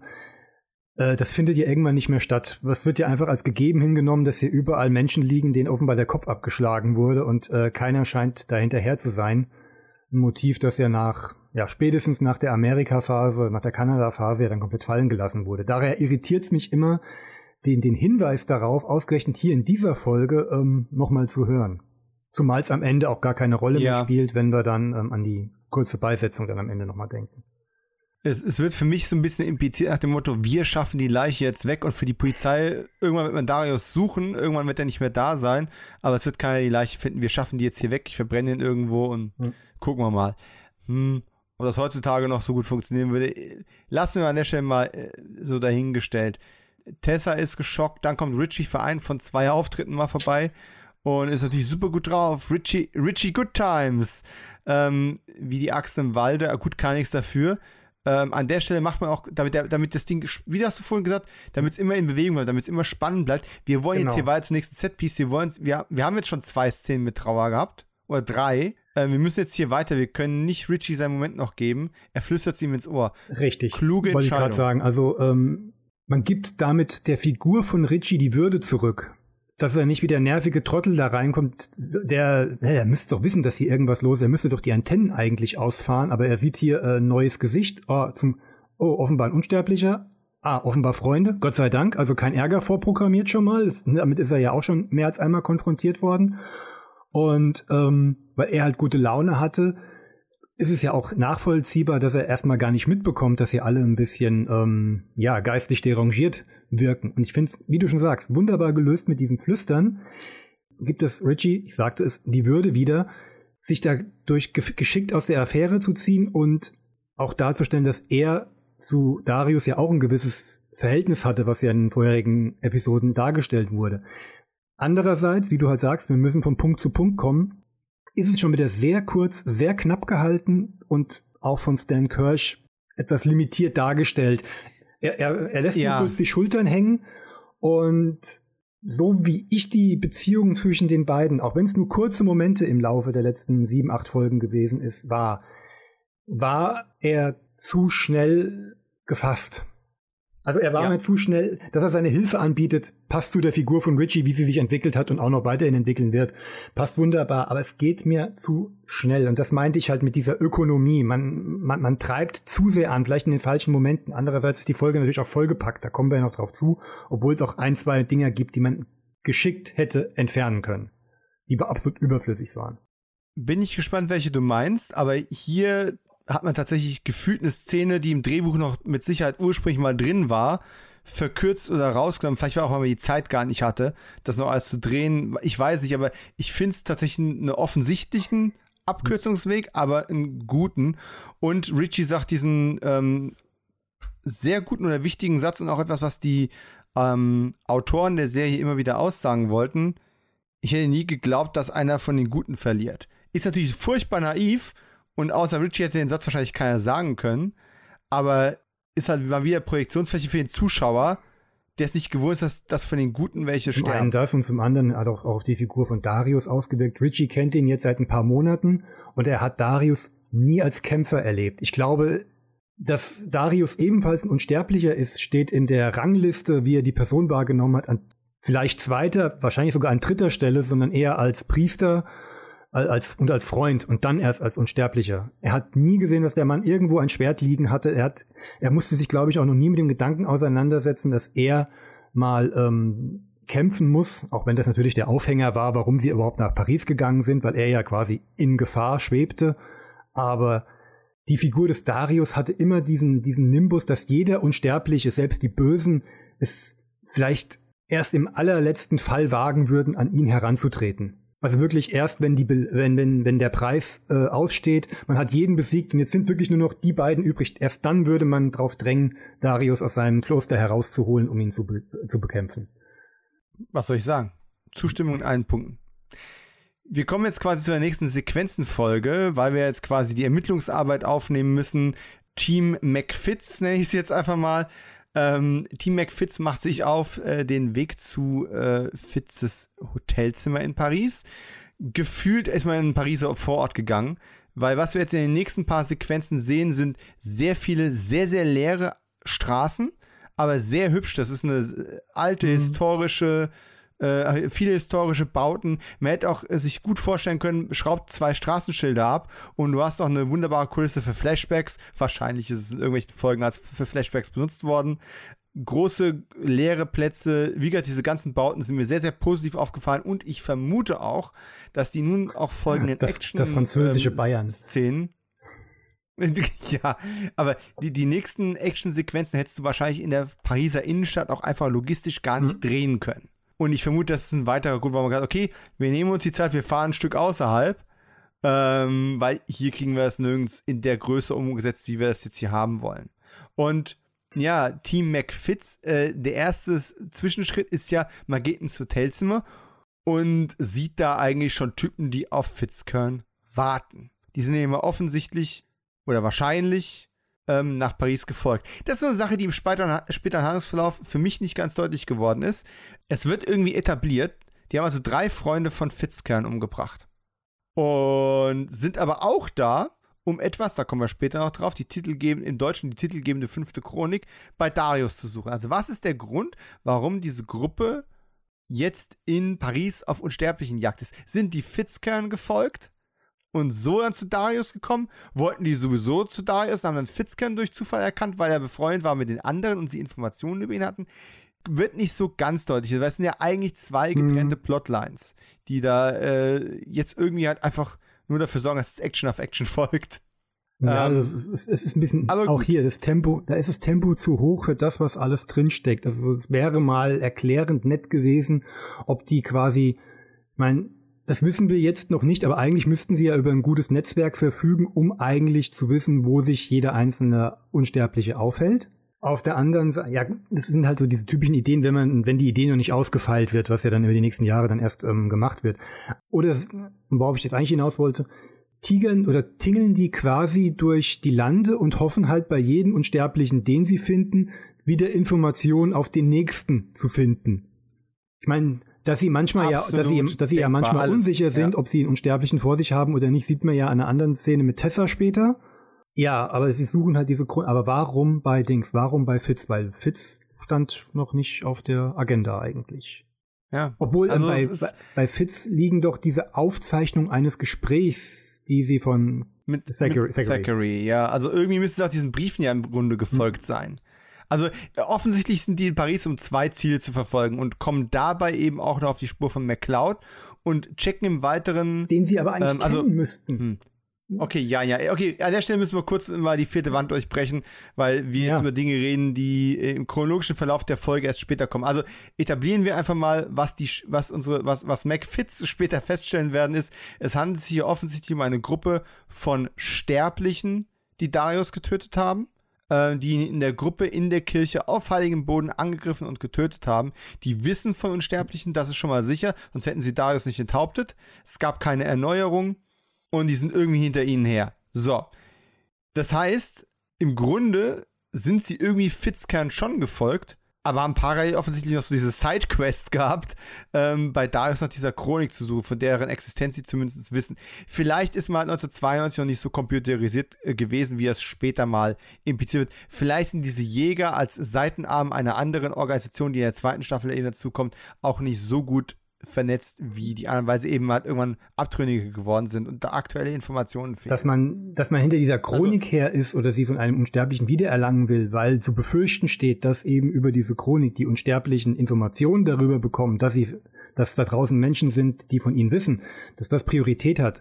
Das ist, das macht ja immer noch Sinn. Aber wie gesagt, ihre Handlungsweise oder ihr, ihr Wissensstand ist un unklar, unklar, im besten Fall unklar ich, ich rede es mir halt dadurch halt schön, dass man wahrscheinlich am Ende von Staffel 1, als man nur eine grobe Idee davon hatte, was Beobachter und äh, Jäger sind, ähm, ja, du kannst mich gerne, gerne korrigieren. Ja, da ja, kommen wir okay. Making-of noch Aber drauf. auf mich wirkt es momentan noch so, ich kann jetzt nicht ohne was zu spoilern. Achtung, Spoiler-Part für Staffel 2. Jetzt mal kurz muten für jemanden, der es noch nicht wissen will. In Folge äh, 2.1 wird ja dann etabliert, dass unser Bösewicht Horton ganz, äh, ganz oben auch in der Rangliste der Beobachter steht. Also sprich eigentlich auch Zugriff auf Netzwerke hat, die ihm eigentlich mit allen Informationen versorgen müssten, die er haben will. Hier wirkt es noch so, als ob diese Jäger quasi eine Konkurrenzorganisation sind, die eben gegen die Beobachter agiert und aber das halt nicht als Teil der Beobachter, also als äh, infiltrierte Einheit, sondern als eine komplett gespiegelte gegensätzliche Einheit.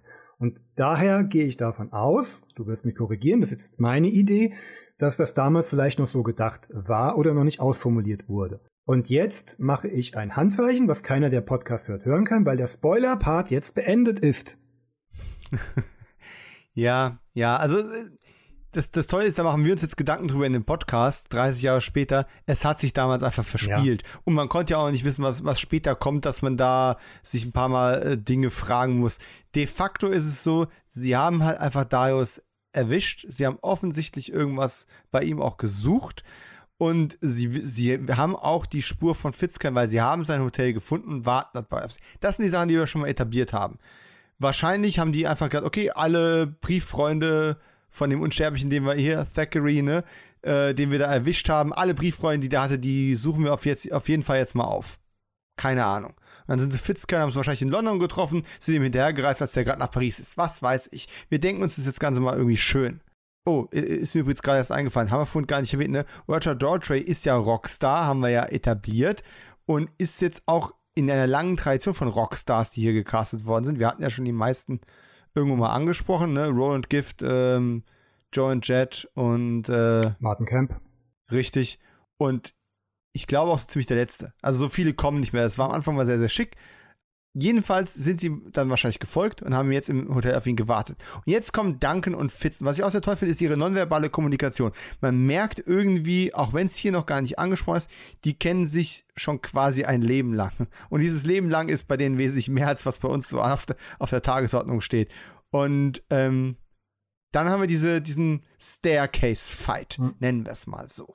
Diese, diesen, diesen Treppen, das. Treppengerangel. Mhm größer möchte ich jetzt gar nicht mal aufziehen. Aber im Endeffekt geht es halt auch über zwei, drei Ebenen die Treppe rauf, ähm, wo über mehrere Ebenen rauf und runter gekämpft, gekickt und geschlagen, teilweise äh, grenzwertig gut gekickt und geschlagen wird, aber auch mit Treppenstürzen dabei und allem drum und dran. Und sichtlich, alle haben ihren Krempel selber gemacht, also ziemlich mhm. alles selber gemacht. Da wäre ein bisschen Coverage zum Zwischenschneiden sicherlich ganz gut gewesen. Aber wie fandst du denn, dass das als erst, ich meine, wir sind jetzt hier schon ein Drittel durch die Folge, schon oder erst, ein Drittel durch die Folge durch, jetzt kommt die erste Action-Sequenz. Etwas, was wir nicht so oft sehen, zwei Unsterbliche ohne Schwerter gegen eine Gruppe Sterblicher. in der Gegenwart. Das kommt irgendwie relativ selten vor. Das ist ein seltsames Bild. Gegen unbekannten Gegner, weil sie ja noch gar nicht wissen, gegen wen sie da antreten und wie das aufgebaut ist. Also mir fällt halt immer wieder auf, dass ich, mm, dass Fitzkern dafür, dass er schon so lange dabei ist, doch etwas schwach aussieht. Also wofür ich vorhin sagte, man weiß, wie er sich durch die Jahrhunderte geschlängelt hat und dass er bestimmt auch mit dem Schwert besser umgehen kann, als man es ihm im ersten Moment zumutet, ist er hier, lässt er sich hier für meinen Geschmack viel zu sehr überrumpeln, also auch in den kurzen Szenen, wo er kämpft. Da ist kein Gefühl von Überlegenheit für mich mit dabei, das, was ich schade finde. Ich weiß genau, was du meinst. Es wirkt ein bisschen kraftlos. Ich weiß nicht, ob das an der freundlichen äh, freundlich charmanten, witzigen Art von Fitzkern liegt, an der Statur von Roger Daltrey, mit dem ich mich in, der, in einem Barfight trotzdem nicht anlegen würde. Irgendwie so ganz kraftvoll kam es nicht rüber. Eher funktional. Ich meine, zum Glück, die werden dann schnell getrennt oder trennen sich. Und wir, sind, wir gehen dann mit Duncan weiter auf die Huts außerhalb. Ähm, Kleidung, aber es ist schon merkwürdig. Die macht mich fertig in der Folge. Ehrlich? Diese braune Lederjacke auf dieses was war das, türkis- oder lilafarbene Oberteil mit blauen Jeans und diesen Stiefeln? Ja, bei mir ist hauptsächlich die Jacke hängen geblieben, die ich eigentlich ganz cool fand. Jedes für sich genommen, ist schön. In der Kombi. Das haben wir vorhin schon mal gesagt bei seiner Reaktion auf den toten Darius. Alles für sich genommen, okay. naja, jedenfalls jagt er jetzt durch die vorhin angesprochenen schönen Vorortkulissen einen dieser Typen, mit denen sie sich da geprügelt haben erwischt den Kerl auch, wobei eigentlich nicht mal das. Und das finde ich so ein bisschen unsicher. Der Typ ist eigentlich quasi entkommen. Ne? Und Duncan läuft dann quasi nochmal an ihm vorbei. Und dann greift dieser schon etwas ältere Herr den mutmaßlichen Unsterblichen, der, oder zumindest Typ in der, in der Blüte seiner Jugend von hinten mit einem simplen Schlag an. Das war schon ziemlich risky. Ganz ehrlich, ich als, als, als Jäger hätte mich einfach verkrümelt. Aber egal. Zumal es ja, dann kommt es zum Handgemenge. Ja später ja auch machen. Stirbt. Und da sind wir bei dem Punkt wegen überflüssiger Szene. Kommen wir später noch dazu. Aber da gibt es so einen Punkt. Ja. Jedenfalls, es kommt zum Handgemenge. Der Typ hat dann noch ein Messer zur Hand. Hahaha, zur Hand. Und dann ähm, bringt er sich lieber selber um, als eben von diesen widerwärtigen Ausgeburten aus der Hölle gefangen genommen hast du den Grund genannt, warum ähm, er ihn nochmal angegriffen hat, weil sie diese Szene gebraucht haben, um die Entschlossenheit dieser ähm, Figuren halt zu unterstreichen, ja. um schon mal klar zu machen, okay, hier haben wir es vermutlich, vermutlich, so denke ich mir das als halbwegs, halbwegs erfahrener Filmegucker mit irgendwelchen Fanatikern zu tun, die Ge auch noch gefährliche auch noch Masse. sind und die man nicht spüren kann. Also man weiß nicht, wann sie kommen. Das ist auch so ein Ding, was diese Gruppe eigentlich gefährlich macht, auch wenn sie jetzt hier noch gar nicht so groß ausgespielt wird. Ähm, genau, und bei dem toten Typen entdeckt Duncan dann eben die Tätowierung am Handgelenk. Die berühmte blaue Tätowierung, das ist berühmt, zumindest Highlander-Serie-Fans kennen und lieben sie. Ich habe dieses Symbol damals auf quasi jedes Schulheft gemalt äh, oder auch auf alles andere, was nicht bei Drafen Bäumen ist, ist sofort mit diesem Symbol versehen worden ich würde wetten, ich habe es mir sogar irgendwann mal mit Kugelschreiber auf, aufs Handgelenk gemalt, was auch immer. Ja, das, das Beobachtersymbol, wie wir später äh, eben erfahren. Und dann kommt ein Flashback. Der einzige ja. echte Flashback in dieser Folge. Dass man vor allen Dingen in der ähm, ersten Staffel offenbar als Notwendigkeit betrachtet hat, ob Sinn macht oder nicht. Ja, ich finde, es macht Sinn. Also, was in der, andersrum gesagt, was in, der, was in diesem Flashback erzählt wird, ist nicht so wichtig wie der Umstand, dass man eben so eine, so eine Beiläufigkeit damit reinmacht, dass man eben diesen Beobachtern schon mal, diesen Typen mit diesem Symbol, die, die gibt es nicht erst seit, seit letzter Woche. Die gibt es nicht, seit, nicht erst seit da ein Tattoo-Shop in Paris aufgemacht ja, hat. Problem für mich an der Sache ist, also, was ich an dem Flashback mag, A, wie immer, die Dynamik zwischen Adrian Paul und Roger Daltrey dass nochmal etabliert wird, die beiden kennen sich schon sehr lange und sie beiden haben zusammen gekämpft, was aber auch hier nicht gezeigt werden. Also es wird dann nochmal gezeigt, es gibt einen kleinen netten Schwertkampf. Ähm, aber davor, wenn sie sich darüber unterhalten, dass sie jetzt in einem Kampf, in einem Krieg gekämpft haben und naja, ich suche mir jetzt einfach den nächsten, also dass man auch wohl eine Zeit lang seine Fähigkeiten genutzt hat, um halt Geld zu verdienen und von Kampf zu Kampf gezogen ist. Adrian in erster Linie oder Duncan in erster Linie ja natürlich für die Kämpfe, die er für ähm, richtig hält, wie er ja Darius gegenüber ein paar Folgen zuvor erklärte. Passt für mich also auch wunderbar. Aber die Tatsache, wie man diesen Beobachter mit einbaut, der halt ähm, offenbar diesen Job schon lange macht, dann aber so blöd ist, sich in einem Kampf, der sich, mit dem er, in dem er nicht beteiligt ist, auszusehen töten zu lassen, weil er ein Messer abfängt und sich Duncan und äh, Fitz nach geschätzt über 200 Jahren an dieses Amulett erinnern. Gut, wir haben, glaube ich, auch schon mal drüber geredet. Das Erinnerungsvermögen von äh, Duncan MacLeod ist, ist Wahnsinn. Also für Wahnsinn. jede, für jede, ähm, äh, für jede schlechte Taten innerhalb der Serie hat er die passende Erinnerung aus 400 äh, Jahren Leben zur Verfügung. Ich bin ja froh, ich, ich weiß nicht mal, welche, welchen Film ich letzte Woche geguckt habe, wenn ich nicht Letterbox hätte. Ich vergesse immer wieder, ob du Heilende 1 ja, schon gesehen hast oder nicht. Und er weiß ganz genau, er hat dieses Amulett, das ja, äh, er hat dieses Zeichen, das ja nicht mal als Tattoo äh, zu sehen war, sondern als Amulett, als, als, als Anhänger auf einer Person gelegen hat. Daran kann er sich nach über 200 Jahren noch erinnern. Ich habe alle Folgen A-Team gesehen, manche yeah. von dreimal. Ich kann mich an keine einzelne Form von Mr. T's ähm, Ketten erinnern. Eine davon hat so ein viereckiges Ding ja, dran. Ein viereckiges Ding dranhängen. Würdest du ein Tattoo in dieser Form bei jemandem auf dem Unterarm sofort damit in Verbindung bringen? Natürlich! Aber deswegen sind wir ja. beide ja auch nicht unsterblich. Ach ja. Das ist eine Fantasy-Serie und wahrscheinlich ist gutes Erinnerungsvermögen einfach Basis für die Unsterblichkeit. Weißt du, das ist ja auch bei älteren Menschen, je älter du wirst, desto mehr erinnerst du dich an Sachen aus deiner frühesten richtig. Kindheit. Weißt ja, du nicht, was du gestern okay, gut, Der Begriff hast. Kindheit ist bei Unsterblichen wahrscheinlich dann auch gedehnt. Je älter du wirst, desto mehr äh, Phase ja. Kindheit hast du dann wahrscheinlich auch akzeptiert. Ey, also bevor jetzt irgendeiner denkt, ich äh, denk, mach mir zu viele Gedanken hier über irgendeine Serienfolge. Nein, Genau, Deswegen während des Guckens mache ich mir das 0,0, aber wenn wir das jetzt hier so durchgehen, dann, ach, da stolpert man immer mal wieder über so ein paar Kleinigkeiten. Kurz ein bisschen ähm, für die historische Einordnung. Wir haben hier einen Flashback, äh, kurz nachdem die beiden sich kennengelernt haben. Also äh, Duncan und Fitzkern ähm, haben sich äh, 1637 kennengelernt. Und das hier spielt oh. circa 1639. Da war, da war ja noch ein und äh, je nachdem, welche ja, ja, der war da erst ein paar Jahre unsterblich. Ähm, so 20, nee, 30 Jahre oder so aus dem Dreh. Ja, nicht mal, wenn ich drüber nachdenke. Ich glaube, er ist mit Ende 20 unsterblich geworden, Anfang 30 unsterblich geworden, 1592 ähm, geboren. Macht mal ein bisschen grob, Mathe. Äh, 1622 bis 24. Ja, also wir, wir machen jetzt hier keinen Mathe-Podcast, ne? Also, wir machen einen Med-Podcast. So, de facto. wir haben zu wenig Med, um Mathe zu machen. Und je nachdem, äh, welcher, welcher Quelle man glauben mag, soll dieser Flashback eben in Florenz oder in Verona spielen.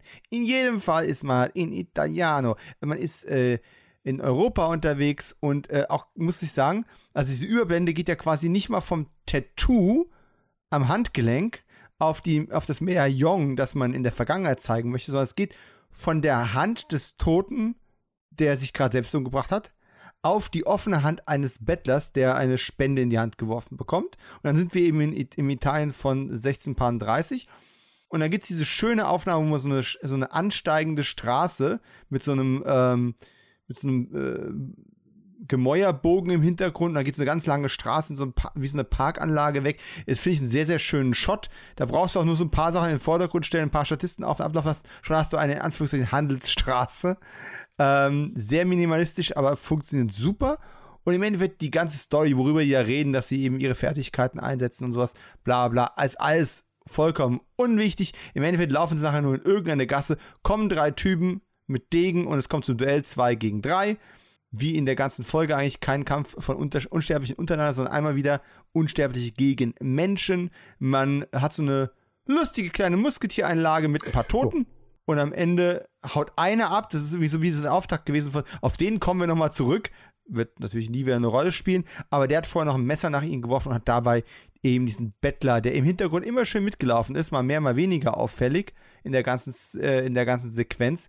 Und der hat eben dieses Beobachterzeichen als Amulett getragen. Sprich, wir wissen jetzt, aha, der hat die damals schon beobachtet. Hammer! Also, mal abgesehen davon, dass es alles ein bisschen erzwungen konstruiert ist und diese Erinnerungsvermögen, brauchen wir jetzt gar nicht drauf rumreiten, fand ich es generell trotzdem schön, dass man das auf die Art und Weise historisch auch verortet hat in irgendeiner Form. Ähm, nach dem Motto, wir haben es euch bis jetzt nie gezeigt, liebe Leute, aber ob, nur weil ihr noch nie einen gesehen habt in den früheren Flashbacks, heißt das nicht, dass da nicht welche da waren. Ja, zur Not kann man sie ja okay. noch äh, rein retuschieren, wie man es ein paar Staffeln später gemacht hat. Oh Gott. Nein, darüber reden wir jetzt nicht. Ich habe noch gute Laune, obwohl wir jetzt ein paar kritische Punkte auch angesprochen haben. Ich habe gute Laune und ähm, Natürlich ist bei der Rückblende, in der äh, Duncan auf einen Beobachter trifft, auch Fitz dabei. Wenn, wenn, ja, wir, wenn, wenn wir Roger Downey schon da haben, der wird es wahrscheinlich auch zur Auflage gemacht haben, hey, wenn ich hier mitmache, dann will ich auch in so einer Flashback-Szene mit dabei sein. Würde ich auch wollen. Ich bin Rockstar, genau. ich brauche ein Kostüm. Komisch, dass er, nein, das, gut, das war ja Pete Townsend, der immer seine Gitarre kaputtgeschlagen hat, aber dass man das nicht irgendwie eingebaut hat. Egal. Nein, aber ich fand es äh, interessant, dass auch in dem Flashback zufälligerweise der Gaststar der äh, Folge auch mit dabei gewesen ist. Also man hat sich schön herbeigeschrieben.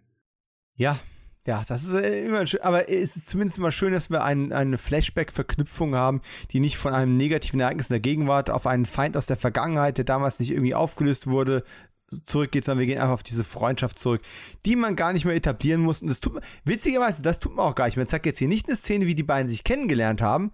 Brauchen wir gar nicht. Die Chemie mhm. von den mhm. beiden funktioniert schon, sondern wir gehen einfach auf ein Ereignis, was halt eher zu diesem Beobachterzyklus dazugehört.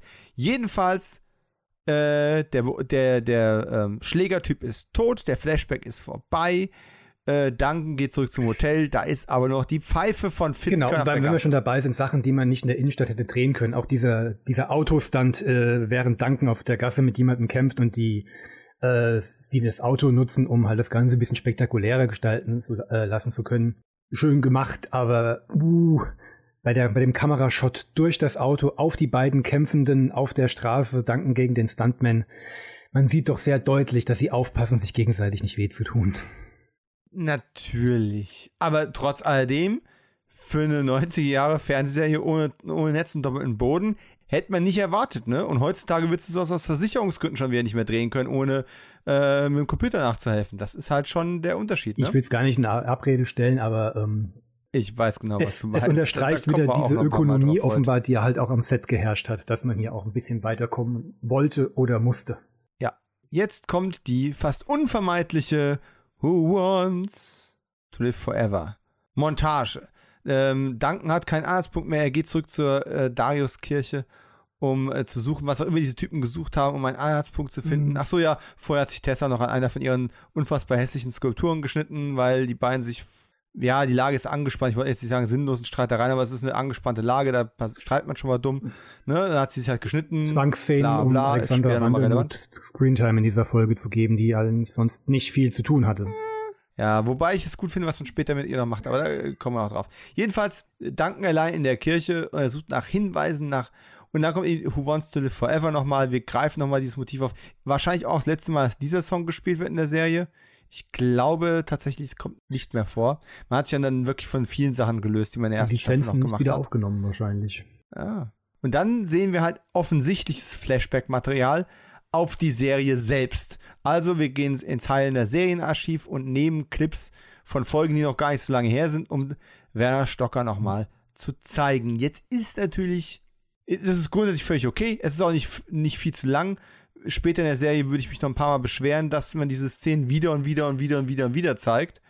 Hier finde ich es völlig okay. Aber eine Sache nervt mich unfassbar. Ich kann mir denken, was jetzt kommt. Ähm, dass man ausgerechnet diese Schachszene hm. bringt mit Duncan und Darius. Das ist nämlich die Szene fängt genau mit dem Close-up von Darius an, wie mhm. er hochguckt aus der betenden Position, hochguckt und Duncan reinkommt und die beiden sich dann in ein irgendwie vorbelastetes, ähm, nachdenkliches mhm. Gespräch beim Schachspielen stürzen. Das ist genau die Anschlussaufnahme von der Aufnahme, die man vorher in der Folge recycelt hat, um zu zeigen, Darius ist in der Folge drin. Bitte, du hättest doch einfach nur, keine Ahnung, zehn Frames später anfangen müssen. Dann wäre dieser Close-Up vorbei gewesen. So ist es einfach offensichtlich, wenn man es mehr als einmal sieht oder nachdenkt das ist einfach dumm. Man, man, man verrät den eigenen Trick hier und das ist hm. vollkommen ohne Not. Tut mir leid, da hat der Cutter echt gepennt. Oder er war ausgelaugt. Genau, oder das war das Ende der Staffel, er war ausgelaugt. Jedenfalls findet Danken jetzt die fünfte Chronik. Und er ja, was ja, wir aber schon darüber reg ich mich wiederum haben. mehr auf. Oh, Oh, bitte, dann, dann, dann. Da wird gekämpft, aber offenbar ohne, ohne zeitlichen Druck töten da vier, fünf Leute einen Unsterblichen. Es gibt also auch keine Belebung, kein Blitzen, kein Zucken, keinem fällt irgendetwas draußen auf. Und sie suchen etwas. Sie sind zu, wie gesagt, sie sind mit mehreren Leuten unterwegs. Und keiner sieht diesen herausstechenden Stein mit diesem Stück Stofffetzen obendrauf. Nein? Den Stofffetzen mit, war ich sogar auch das, nee, das Beobachtersymbol auf der Innenseite des Umschlags. Ja, schlampige auch Arbeit, das hätte, Auch das hätte man lösen Arbeit. können, indem man merkt, dass unsere drei Beobachter zu Beginn aufgeschreckt werden durch das hervor, vorfahrende Auto von Duncan und Fitz und sie mussten schnell die Örtlichkeit verlassen. Dann hätte ich es gekauft. Ja, ey, im Grunde hätten die, hätte man es ja sogar noch knapper machen können vom Zeitfenster her. Die hätten rauskommen können und hätten Duncan und Fitz noch über die Füße laufen können. Die Duncan und Fitz hätten ja keinen Grund gehabt, die aufzuhalten. Man, man kennt sich ja noch gar nicht. Aber egal, wir schreiben jetzt die Folge nicht neu. Er findet jetzt die fünfte Chronik, hat ein bisschen Schwierigkeiten, das zu übersetzen, weil es Ancient German ist. Altes Deutsch. Und Duncan wird gleich, wird, spricht zwar Deutsch, aber das ist ein bisschen zu betagt, das Ganze. Und ähm, ja, wollen wir ihm gar nicht übel nehmen. Äh, der Zeit kriegt er dann doch raus, was wir schon längst wissen und im Podcast schon gespoilert haben, nämlich, dass äh, ja, es eben seit Jahrhunderten Beobachter gibt, die die Unsterblichen beobachten, aber eben nicht eingreifen. So, und dieses Nicht-Eingreifen ist das, was die Typen, mit denen wir es in dieser Folge jetzt zu tun haben, offensichtlich nicht verstanden haben oder ignorieren oder was auch immer. Und damit wissen wir Bescheid. Und jetzt kommt eigentlich der Teil der Episode, ähm, wo wir merken, was jetzt der weitere Plan ist. Also, das mit dieser, sie haben die Chronik gesucht, im Grunde könnte man auch sagen, na, sie haben sie nicht wirklich gesucht, die haben das Ding verwüstet und damit es nach Einbruchdiebstahl aussieht oder sonst irgendwas, hätte man ja auch verargumentieren können, ne? Vielleicht haben sie die Chronik gar nicht gesucht und Duncan hat nur interpretiert, sie hätten die Chronik gesucht, aber später haben sie nach der Chronik gefragt. Mhm. Dumme Sache. Wie dem auch sei, jetzt machen die Beobachter oder diese Hunter machen genau das, was man eigentlich jetzt erwarten könnte, dass sie tun. Sie testen alle Leute, mit denen Fitzkern Kontakt hatte. Den Typen, der auf dem Hausboot wohnt, seine Freundin und auch Richie. Kommen wir gleich nochmal drauf. Jedenfalls beobachten die jetzt alle Leute, um herauszufinden, wer von denen könnten potenziell noch Unsterbliche sein. Also als allererstes schnappt man sich Tessa, ne? Äh, in, dem, in dem Horten sie halt anrempelt und vermeintlich von einem Fahrradfahrer beschützt. Äh, und dann sieht er halt ihre Verletzung, die sie sich vorher zugezogen hat und erkennt dadurch eben, ja, ist, kein Unsterb ist keine Unsterbliche. Und ich sag mal, weil du gesagt hast, äh, ja, man muss ihr Screentime geben und sowas. Man könnte jetzt auch argumentieren, es ist ein bisschen gekünstelt mit dieser Verletzung von der, von der scharfkantigen Statue. Naja, auf der anderen Seite, Wäre es nicht der Fall gewesen, hätten sie die auch beim Anrempeln so leicht anritzen können und so, oh, ich habe sie, habe ich sie geschnitten, tut mir leid, und, hätte man auch machen können. Wäre ein bisschen umständlicher gewesen. De facto finde ich es toll an der Stelle, weil wir vorhin über die Würde von Richie gesprochen haben. Wir sprechen hier auch über die Würde von Tessa. Denn während wir als Zuschauer Horton inzwischen erkennen, mhm. also den Anführer dieser Gruppe, der nur im Abspann Horton genannt wird und kreditiert wird, der aber in der Folge, glaube ich, nicht einmal so angesprochen wird. Also der Bösewicht heißt Horton. Wir erkennen ihn schon, Tessa kennt ihn noch nicht, aber Schnitt, nächste Szene und sie sagt zu Danken, das war einer von denen, oder? Also, mhm. sie ist nicht so blöd, nicht zu erkennen, dass sie da gerade äh, äh, diesen Typen in die Arme gelaufen ist. Sie, sie erkennt das ja wohl, spielt das Spiel aber mit, um, um unbeschadet aus der Nummer auch, Wenn wir gerade am Ende der Staffel sind, wir haben jetzt nicht alle Folgen besprochen, aber wirklich eine der großen Stärken, warum diese diese, diese Beziehung zwischen Duncan und Tessa auch immer so funktioniert hat. Klar, Tessa kann nicht alles wissen und nicht alle Regeln verstehen, aber sie war nie blöd und hatte auch nie eine Amnesie, dass sie manchmal drei Folgen später plötzlich die Regeln des Spiels nicht mehr so ganz verstanden hat. Also man nimmt ihr ab, dass diese Frau ja. im, im, im, im Leben steht und die Gefahren, die um sie herum, die wohl zu ihrem Leben mittlerweile dazugehören, einschätzen kann. Natürlich braucht sie wie jeder andere Mensch auch erstmal Zeit, um sich an neue Dinge zu gewöhnen, weil Menschen, die unsterblich töten, das ist für alle neu gewesen und eben halt auch für Tessa. Und ich finde es elegant gelöst, wie man sie dafür nutzen kann, die, die Regeln dieser Handlung zu erklären. Also nicht, dass sie als Damsel in der Ecke sitzt und weint und Gott weiß was, sondern dass sie aktiv und selbst skeptisch und kritisch hinterfragt und damit halt auch quasi die, die Position des Zuschauers einnimmt.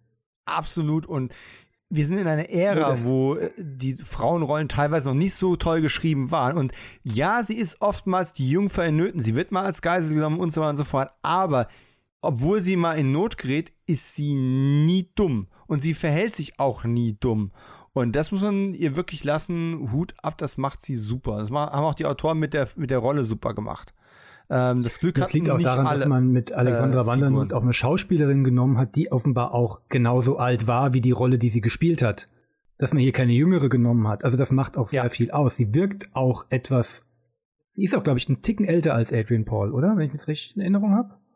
Ja, ich meine so ein, zwei Jahre. Deswegen ja, wirkt viel. auch diese Szene in der äh, einen Flashback-Szene, drei, vier Folgen zuvor, wo sie sich ja vermeintlich kennengelernt haben auf dem Boot, immer so ein bisschen cringe, wenn sie 15 Jahre jünger sein soll und äh, man nur ihre Haare meint. Gut, ja. nehmen wir hin, das passiert auch heute immer noch, wenn es mal für einen kleinen Moment sein soll. Das würde so die Agen. Mann, wir sind in Marvel-Zeitalter. Wird alles mit die Aging-Software, wird alles glatt gezogen wie ein Babyarsch. Ja, ah, nee. Hinaus. Aber eben auch, weil Alexander Vandernut auch so, ähm, so, so ein frisches und unbekanntes Gesicht war, trotz ihres Alters oder ihrer sie ist halt schon in einem Alter, wo man TV-Schauspieler mindestens schon aus 20 anderen Serien und wenn es nur aus Gastauftritten gewesen ist, gekannt hat. Das war hier eben nicht der Fall. Und das war ein, das war ein Element, das sehr auf die Glaubwürdigkeit dieser Beziehung und der Rolle eingezahlt hat. Ja. Und jetzt kommen wir zur vielleicht besten Szene, aber auch einer, die man, ich vermute, das ist die, die du vorhin gemeint hättest, die man auch hätte weglassen können, um dann Raum für andere Sachen zu schaffen. Jetzt kommen wir zum großen Sequenzenkomplex, wo Richie weggefahren hm. ist, um was aus dem Antiquariat zu holen. Uh, okay, dann ähm, da ziehe ich diesen da, Vorwurf, da diese Unterstellung zurück. Und da gab es Action und das was, was ich damals sehen wollte, was ich auch heute noch sehen will, auch wenn ich es mir heute ein bisschen kritischer anschaue. Aber ich mag die Szene. Sie unterstreicht halt auch noch mal eine andere große Beziehung in diesem Film, nämlich Richie und Duncan. Absolut. Und was mir jetzt erst aufgefallen ist beim diesmaligen Angucken, wie gesagt, ich habe diese Folge schon mindestens, keine Ahnung, habe ich jetzt schon das hm. zehnte Mal gesehen? Wahrscheinlich. Das war für mich immer so eine Sache. Richie ist weggefahren, Duncan sorgt sich um ihn, fährt ihm hinterher und er trifft wieder auf diese, äh, auf diese Beobachtertypen, auf diese, auf diese Jäger. Ist aber nicht so. Heute, heute reime ich mir das ganz anders zusammen. Die haben Tessa schon getestet. Jetzt ist Richie dran gewesen. Das heißt, ja, Duncan kommt ihm hinterher, weil er sich sorgt, aber die sind nicht nur zum Beobachten da. Die Tatsache, dass die alle da sind und in irgendwelchen Nebenstraßen noch stecken und Horten schon irgendwo in einem Gebäude auf einer Beobachtungsposition ist und sowas, spricht für mich ganz klar dafür, das wäre jetzt Duncan nicht gekommen, um Richie zu suchen. Äh, die, wohlgemerkt, die verpassen sich ganz kurz. Richie kommt aus dem Gebäude raus, fährt mit dem Motorrad weg, Duncan kommt an, geht ins Gebäude rein, stellt dann fest, so, oh, Richie ist offensichtlich schon weg, das Motorrad steht nicht mehr da. So, die Beobachter sind meiner Meinung nach definitiv da gewesen, um so eine Fahrradfahrer fährt vorbei, wir testen dich, ob du unsterblich bist, nur mal mit Richie abzuziehen. Und nicht, um einfach nur zu gucken, dann sind zufälligerweise genug Leute für eine Schlägerei da. Uh -uh. Und im Fall der Verdanken war es auch nicht, weil die konnten nicht wissen, dass er da hinkommt. So, und jetzt dreht sich aber das Kräfteverhältnis um, weil Duncan inzwischen aktiv nach Leuten, die ihn beobachten, sucht. Und auch das ist, ich müsste mal nachschauen, ob man, ob man einen Cut drin hat, aber es ist fast alles in einem Master erzählt ähm, und aus einer Perspektive erzählt, wie erst Richie weggeht. Ich glaube, dann gibt es nochmal einen Cut, wenn das Auto vorfährt. Aber dann bleiben wir auch da. Das ist so ein schöner Gang mit, mit, mit Säulen und, und also dieses schöne historische Gebäude. Und dann steht dieser Typ so ganz unscheinbar, aber hat vorne Bildvordergrund. Man packt diese Typen nicht mehr inzwischen nicht mehr in den Bildhintergrund, wo sie irgendwo entdeckt werden können, sondern das ist halt gute Regie, ne? Der Zuschauer weiß es inzwischen, Danken weiß es inzwischen. Also packen wir diesen Typ direkt in den Vordergrund der Aufnahme. Diesen Typen, der eigentlich nur eine Statistenrolle hat und der unschuldig in die Gegend gucken muss. Und dann kommt Duncan, geht im Hintergrund, und Duncan ist der Hintergrund, der Beobachtete, geht hinten ins, ins Gebäude, oder geht er überhaupt noch rein, dreht sich um, sieht den Typen, läuft da hinter ihn und, und spricht ihn an und der ignoriert ihn erst noch weg, nach dem Motto, wenn ich jetzt lange noch weggucke, wird der Typ hoffentlich gehen. Aber er geht nicht weg, dann beschließt dann dieser, dieser, dieser Beobachter, beschließt dann, dass er selber weggeht. Und es ist so unfassbar witzig. Es gibt nicht viel zu lachen in der Folge. Es gibt nicht viel zu lachen. Aber wie Adrian Paul hinter ihm herläuft und ihn versucht, auf, auf keine Ahnung, fünf verschiedenen Sprachen anzusprechen, ist für mich einfach die witzigste Szene der ganzen Folge. Mhm. Nee, die, die macht Spaß, die, die äh, Szene. Obwohl er sich die anderen Sprachen hätte schenken können. Wenn, wenn, wenn jemand in dieser Serie jemals nach einem Franzosen ausgesehen hat, dann äh, der Mann, dem er da hinterherläuft. ja. Ja. Ist, ist, ist aber auch so, aber auch mit der Ökonomie und Schnelligkeit. Ich finde, sie, sie nutzt ihr komödiantisches äh, Element nicht so ganz aus, aber es ist schon gut gemacht. Also, und vor allen Dingen, sie hetzt halt sehr zu der Szene, die dann halt danach gedreht, also die dann nachgemacht wurde, weil es geht ja schlicht und ergreifend nur um die, ähm, die Setting-Verlagerung. Natürlich. Wir gehen von vor dem Gebäude durch irgendwie ein, zwei Gänge und schwupp, sind wir im Hintergrund, äh, werden da hingeführt und sind auf einem großen, von Gebäuden eingefassten, mit Kies bestreuten und mit ein paar Büschen versehenen Innenhofplatz. Und da ist es dann so, ne, Duncan merkt es auch schon, wenn er als er vorbeiläuft, ne, da stehen ja noch ein paar Typen rum und blablabla. Und ruckzuck haben wir eben einen Kampf von sieben Typen gegen einen. Bei vollem Tageslicht mitten in der Innenstadt, wo wir auch eine ganze Menge Zuschauer haben. Bevor ich jetzt meine Notizen zu dem Kampf durchgehe, Markus, hm. du als derjenige, äh, der die größte VHS-Action-Affinität und sowas hat, aus heutiger Sicht gesehen, aber auch mal bitte mit dem Auge von, was haben wir denn damals im Fernsehen sonst gehabt? Damals was hatten wir im Fernsehen sonst gehabt, ist das eine sehr dynamische, weil auch groß angelegte Szene. Man hat selten Kämpfe dam damals, vor 30 Jahren gehabt, in der einer gegen mehrere Personen angetreten hat und man, man die Balance halten musste zwischen der Überlegenheit des ähm, erfahrenen Kämpfers zu äh, der Unterlegenheit der Masse, die auf ihn reinströmt. Also er muss einiges einstecken. Es ist vor allen Dingen sehr wild. Es ist sehr, sehr, ähm, ist sehr schmutzig. Also es fließt Schweiß, Dankens Frisur wird dabei zerstört, also die Haare hängen herum, die Jacke wird schmutzig, also um Gottes Willen jetzt nicht das groß hervorheben, aber bei äh, anderen Kämpfen, die wie Ballette choreografiert sind, werden ja solche Sachen komplett ausgespart. Das, das finde ich sehr elegant an, an diesem Kampf. Auf der anderen Seite will man halt natürlich auch zeigen, hey, Adrian Paul, damals auf der Höhe seines körperlich, seiner körperlichen Physis, Tänzer, auch Hobbykampfsportler, äh, durch den Schwertkampf gestählt, will auch ein bisschen zeigen, dass er halt auch ein paar Moves drauf hat. Leider sind es immer dieselben drei, die immer wieder aus anderen Blickwinkeln eingefangen werden.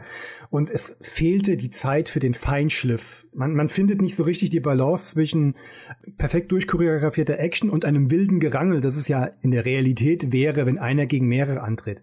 Dass die nicht alle auf ihn einstürmen, auf ihn eindreschen, finde ich aber durch die Situation der Öffentlichkeit, dass da jeder guckt, der Druck, der entsteht, wenn du da vor einem stehst mit einem Nunchaku und das schwingst, du weißt aber, hinter dir stehen Leute und gucken dir zu, dass du dich nicht wild auf einen eindrichst, weil jede Sekunde von überall jemand dazukommen könnte, äh, selten so gut gelöst wie hier. Deswegen sehe ich den Kampf, der auf Choreografieebene nicht zu so prickelnd ist, in seinem Gänsefüßchen Realismus-Setting äh, sehr elegant gemacht, bis zu dem Moment, wo dann halt sich noch dann doch mal einer einmischt und das halt äh, auf eine denkbar übertriebene, spektakuläre, aber halt auch, aber für mich aber halt als Fan der Reihe, der 22 Folgen mitgeguckt hat und die Beziehung der beiden Figuren zwischen Duncan und Richie gesehen hat, auf eine sehr befriedigende Art. Wo will dazu? Ähm, ich stimme allem erstmal zu. Und ähm, man muss auch dazu sagen, hier wird eine ganze Bandbreite an Waffen, äh, keine Schusswaffen eingesetzt, aber wir haben, äh, was haben wir, einen Polizeischlagstock, wir haben Pfefferspray, was eingesetzt wird, wir haben ja. äh, eine Kette ist dabei, eine alles Sachen, Schwert. Alles Sachen, ähm, abgesehen vom Schwert, die man aber auch bequem mit sich rumtragen kann, die man unter seiner Jacke verstecken kann. Duncan sieht sich genötigt, obwohl keine Unsterblichen anwesend sind, sein Schwert zu ziehen, weil er weiß, anders kommt er aus der Nummer hier jetzt nicht raus. Also jeder ja. muss jede Hemmung fallen lassen, die er wahrscheinlich in irgendeinem Hinterhof gehabt hätte, muss er hier fallen lassen. Also dramaturgisch gesehen wunderbar eingebettet. Das heißt wunderbar, also passend eingebettet in das Ganze. Die Choreografie aufgrund der, ich sage den Begriff jetzt nochmal, ich mag ihn, der Ökonomie der Dreharbeiten halt äh, untergeordnet. Ach, was, was wäre aus dem Ding geworden, hätten sie zwei, ein, zwei, drei Tage länger gehabt. Das hätte eins der Sahnestücke der ganzen Reihe werden können. Ganz ehrlich, ich glaube nicht mal, dass die einen Tag ja, für das ganze Ding hatten. Das ist ja, um da mal kurz auszustellen, das ähm, ist ja so ein allgemeines ähm, Problem der Serie. Manche Kämpfe wurden mal einen Tag choreografiert, manche nur einen Vormittag. Ich denke da immer noch Arian Paul gegen äh, Stephen McHattie, Folge 3.1. Stephen McHattie, kein ausgewiesener Stuntman, Kampfkämpfer und so weiter, die hatten einen Vormittag für ihren, ihren Finalkampf. Und dagegen dann halten, ich glaube, 3.14, ähm, ich komme nicht gerade auf den Titel, der erste richtige Auftritt von Anthony DeLongis äh, Blackmail. Blackmail heißt es. Eine durchschnittliche Original, Folge, ja. aber zweieinhalb Tage für den Endkampf zwischen einem mittlerweile etablierten Filmschwertkämpfer und einem echten Waffenmeister. Schwertkampftechnik 1 Neber Duende, zufälligerweise auch mit Anthony DeLongis, ist das große Action-Highlight in dieser Reihe. Und deswegen denke ich mir immer, die, die Möglichkeiten ja. waren immer da. Man hat es halt nicht immer gleich nutzen können. Ich glaube, Bob Anderson hat in der ersten Staffel, als er noch dabei war, mal gesagt, oder hat für ein Interview mal gesagt, äh, im Schnitt haben wir irgendwie so drei Stunden, um aus jemandem einen 300 Jahre äh, alten Schwertkämpfer zu machen. Das reicht halt im Normalfall gar nicht. Und wenn du so viele Leute koordinieren musst, und auch hier, du hast es schon angesprochen, man versucht, man sucht so eine Balance aus Choreografie mhm. und Chaos, aber auch Abwechslung durch die verschiedenen Waffentypen, die da eingesetzt werden. Im Endeffekt etwas, wenn wir so wollen, was in Heil in der Endgame nochmal mit Unsterblichen versucht worden ist. Verschiedene Waffen, Gruppendynamik und so. Aber kein Druck, weil sie ähm, nicht beobachtet werden. Und, kein kein Chaos-Element in dem Sinne, dass durch die äußeren Einflüsse hervorgebracht wird. Aber tatsächlich hier auch mit sehr, sehr vielen Mastershots erzählt. Es gibt so zwei, drei Master, wo du den ganzen Platz oder einen halben Platz abdeckst und durch das Hin- und Herschneiden von diesen beiden oder zwei oder drei Mastern und sowas und mit, mit ganz wenigen Ausnahmen kriegst du diese ganze Kampfsequenz im, ein Stück weit erzählt. Das passt zum einen dazu, dass sie ja tatsächlich von rundherum beobachtet werden von hm. Passanten und auch von ihrem Chef. Es passt zu diesem etwas epischeren Inszenierungsstil, passt aber auch zur Ökonomie. Das passt alles wie Arsch so, auf das Eimer. aus den Möglichkeiten gemacht. Exakt. Hast du, äh, hast du Zitronen, mach Limonade draus. Ähm, und ich, ich, wenn ich mich richtig erinnere, war es damals auch noch so, weil es ist auch Nunchakus äh, in, in der Sequenz mit dabei. Die sieht man zwar nicht großartig, aber sie werden doch zwei, dreimal geschwungen. Ich meine, diese Szene war unter anderem deswegen auch damals gekürzt gewesen in Deutschland. Weil es war immer noch diese Nunchakus sind die Ausgeburt ja, ja, in des den, bösen in, in den, ähm, ähm, in den 19 Uhr 15 Ausstrahlungen bei Box immer. Also, ja. das war immer ein großes Problem. Ob das jetzt bei der Erstausstrahlung um Viertel nach acht damals gewesen ist, das weiß ich ehrlich gesagt. Das ist jetzt zu lange her. Aber in jedem Fall, trotz kleiner Marke, die wir jetzt vor allem sehen, ein kleines Sahnestück und das bekommt dann nochmal eine andere Eskalationsstufe. Denn wie aus dem Nichts, also das Verdanken anfängt ein bisschen schlechter auszusehen. Ähm, ich weiß, was hätten die machen sollen? Äh, die hätten ihn da nicht den Kopf abschlagen können, aber sie hätten ihn durchaus mit entführen können hätten ihn dann eingekerkert, wie eben Fitzkern auch. Und dann hört man auf einmal ein Motorengeräusch, dann kommt durch eine hohle Gasse das äh, Moped von äh, Richie geflogen, gesprungen, rast auf die Gruppe zu, schlittert über den Kies und mäht damit mal zwei von den Typen um, die durch die Luft segeln, als wären sie nichts. Macht das Sinn? Nein. Aber das ist tatsächlich, das hättest du damals auch in einen Kinofilm so reinpacken können. Problemlos. Klar, wir sind, wir sind am Ende der äh, Staffel. Jetzt wollen wir noch mal ein bisschen was fürs Auge bieten und dann darf auch mal die Stunt-Crew noch mal zeigen, was sie kann. Das war ein toller Stunt und ist wahrscheinlich eine der besten Szenen von Richie in der ersten Staffel gewesen oder von seinem Stunt-Double. Aber selbst dann, wenn er dann quasi aufsteht, man das konsequent weiterdenkt und er mit dem Helm auf dem Kopf noch einem Typen erstmal so einen Kopfnuss verpasst und den Typen erstmal damit ausnockt. Super, ne? Super gelöst, wie man in der Realität sich da auch clever verhalten würde. Das einzige, jetzt muss ich zwei Handwerkssachen aufgreifen. Wenn du es nicht gesehen hast, würde ich dir empfehlen, diese, diese Szene für die zwei Standbilder nochmal anzuschauen. Also Richie kommt mit dem Motorrad reingeschossen, schildert zwei Typen um, gibt einem eine Kopfnuss mit Helm drauf und kickt dann einen anderen Typen, der über Danken steht und auf den noch einen prügelt, kickt den in den Magen. Das sind so die drei Moves, die er quasi macht. Der, die Kopfnuss super gelöst, gute Kameraperspektive, alles kein Ding. Dann schwenken wir leicht rüber wenn Stan Kirsch diesen französischen Stuntman äh, in den Magen tritt. Und dann kannst du fast zählen, 21, bis der Stuntman merkt, oh verdammt, an dem Punkt der Choreo muss ich mich umschmeißen. Dann simuliert er aber keinen Magentritt-Treffer, weil offensichtlich gab es keinen Körperkontakt, sondern er simuliert einen Kopfkick-Treffer, reißt seinen Kopf nach hinten und fällt schön auf den Arsch. Also, das ist wirklich so, das ist so schnell, ich musste es zwei, dreimal zurückspulen müssen, voller Pracht zu genießen. Da könntest du eine wunderbare Slow-Mo draus machen, wie er ihn wirklich schwungvoll oder mit vermeintlichem Schwung in den Bauch kickt und er war es, dass der Typ vorne zusammensackt. Stattdessen dauert es eine Sekunde, bis er halt oben den Kopf rumreißt und, und, dann zu Boden geht. Es ist herrlich. Ähm, Choreo vergessen, passiert. Das zweite, aber schlimmer wäre gewesen, wenn er gegen den Kopf getreten hätte und der in sich zusammen, weil er kriegt einen Bauchtreffer. Aber das zweite Ding ist gewesen, um ihn dann spektakulärer äh, und kraftvoller erscheinen zu lassen, wäre meiner Meinung nach gar nicht nötig gewesen, aber ist so. Die Shotfolge ist wie folgt. Wir sehen diesen kleinen Durchgang, durch den das Motorrad reingesprungen kommt, durch so, so zwei Stufen runter auf den Kiesweg, der zu Danken führt. Das ist Shot 1, Seitenaufnahme. Dann hast du eine Aufnahme von vorne von dem Motorrad, das auf die Kamera zurast, ne? Von diesen Stufen da weg, von dem Sprung, den er gemacht hat, von dem kleinen, weg auf die Kamera zu. Und dann schneidest du auf Shot Nummer 3 eine weitere Perspektive, wo er diesen Sprung nochmal macht. Also wo quasi das Motorrad in der Logik nochmal nach hinten versetzt worden ist, weil diesen Sprung, diese drei Stufen, wo du nochmal siehst. Und er dann quasi in die zwei Typen reinrutscht, die dann drüber fliegen.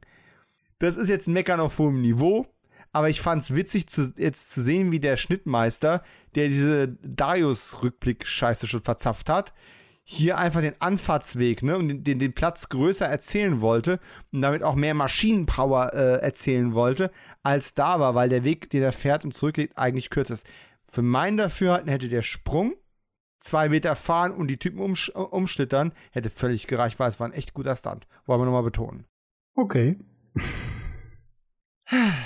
Okay. So, die beiden Jungs sind vereint, die Bubis haben Spaß. Ähm, äh, Richie klaut noch. Er steckt sich mhm. einen der, der Chakos in seinen Helm und nimmt den mit. Und äh, ja, hier wird Kommissar Zufall noch erklärt nach dem Motto, ich wünschte ja, ich hätte gewusst, dass du jetzt äh, Trouble hast, aber ich bin eigentlich nur wegen der, wegen der niedlichen mhm. Französin zurückgekommen. Ja, ja come on. Wegwerfspruch, um zu erklären, warum er da ja, ist. Schöne Buddy-Movie-Dynamik, die da nochmal kurz aufgeworfen wird. Und halt auch mal wieder die Beziehung zwischen den beiden halt nochmal erklärt. Dass sie doch mittlerweile sehr von äh, Schüler-Mentor zu äh, echten Freunden übergegangen ist. Zumal ja ähm, jetzt ein Freund von Duncan tot ist, ein anderer ist gefangen genommen worden. Aber wir zeigen, ja, ey, ein Typ wie Duncan hat immer noch Freunde mhm. übrig, da ist noch einer. Und damit kommen wir auch schon zu Alice in Chains. Äh, ich meine natürlich Fitz in Ketten. Mein großes, auch eines meiner großen Probleme, warum wird er so lange gefangen gehalten? Bei Darius zeigen sie keine Skrupel, ihm gleich den Kopf abzuschlagen. Gut, das ist natürlich den Gegebenheiten hinter der Kamera auch geschuldet gewesen. Ich gehe aber nicht davon aus, dass man das auch groß anders gemacht hätte, wenn Werner Stocker gesund gewesen wäre, je nachdem, was man mit seiner Figur noch vorgehabt hätte für die weitere Serie. Das kommt ja auch noch mit hinzu. Da kommen wir noch drauf, Und, ja. aber Fitz so lange gefangen zu halten, um ihn, ja gut, es wird damit erklärt, dass man ihn ausfragen will und so weiter und so fort. Aber ich greife dann schon mal vor, ihn so lange am Leben zu halten und dann am Ende noch eine feierliche Enthauptung dann noch da durchzuführen warum wird es dann plötzlich so ritualisiert? Also das Ganze, das Ganze drumherum so ritualisiert. Mir ist nicht klar, dass das bei den anderen dreien auch so gewesen wäre. Das klang für mich eigentlich auch immer mehr so nach, ähm, ja, wir haben ihn gefunden, wir sind sicher, es ist ein Unsterblicher, wir haben unsere Meinung zu diesen Gestalten, was wir mit ihnen machen müssen, und dann machen sie es einfach. Okay, gut. Ich, man könnte, wollte, darauf eingehen, dass ähm, man jetzt natürlich ein bisschen vorsichtiger geworden ist, weil man nicht weiß, wie weit ist bei den Unsterblichen jetzt schon die Information über diese Beobachter weitergesickert, ja, wie sehr, aber andererseits, sie haben Fitz gleich zu Beginn bei diesem Hotel abgegrast, äh, also abgefischt. Hm. Ja, ein paar kleine Logikfehler. Aber dass Fitz äh, seinen Humor selbst in solchen Momenten äh, behält, rechne ich ihm hoch an, aber es passt auch zur Rolle. Das, ist, diesem, das ist, was ich immer damit meine, dass dieser Mann äh, sehr viel Spaß daran hat, keinen, äh, sich nicht in die Taschen schauen zu lassen und keinem ähm, auch nur ein Fünkchen der seines echten Gefühlslebens oder seiner echten, ähm, ja, seines echten psychischen Zustandes geben will. Und ich denke tatsächlich, dass das ein Teil des Rewrites gewesen ist, des massiven Rewrites für diese Folge, der stattgefunden hat. Ähm, gehen wir im Making-of nochmal drauf ein. Tatsächlich ist es aber so, es ist eine Gelegenheit für Roger Daltrey nochmal zu glänzen. Ne? Die stellen ihm am Anfang nicht mal irgendwie Fragen, dann fragen sie ihn doch ein bisschen, bla bla. Letztendlich im Grunde könnte man auch einfach hergehen, könnte ein Messer nehmen, schneidet ihm einfach die Backe auf ne, und wartet mal ein paar Minuten. So würden wir es wahrscheinlich machen. Ökonomisch. Aber im Endeffekt, sie schießen halt einen Pfeil in seine Brust und dann stirbt er auch sofort. Ich denke, das ist aber auch schnell gestorben, ne? Und Horton sagt dann zu einem seiner Kompagnons, zieht den Pfeil raus und geht dann erstmal. So nach dem Motto, kann ein paar Stunden dauern, bis der wieder aufwacht. Gut, die Konsistenz hm. mit dem, wie lange dauert es, um vom Toten wieder zurückzukommen, ist über die Serien hinweg auch immer so, wie es die Dramaturgie gerade braucht. Was mir da auch aufgefallen ist, es, es klingt für mich sehr, als ob, als ob man per ADR noch nachgeholfen hätte.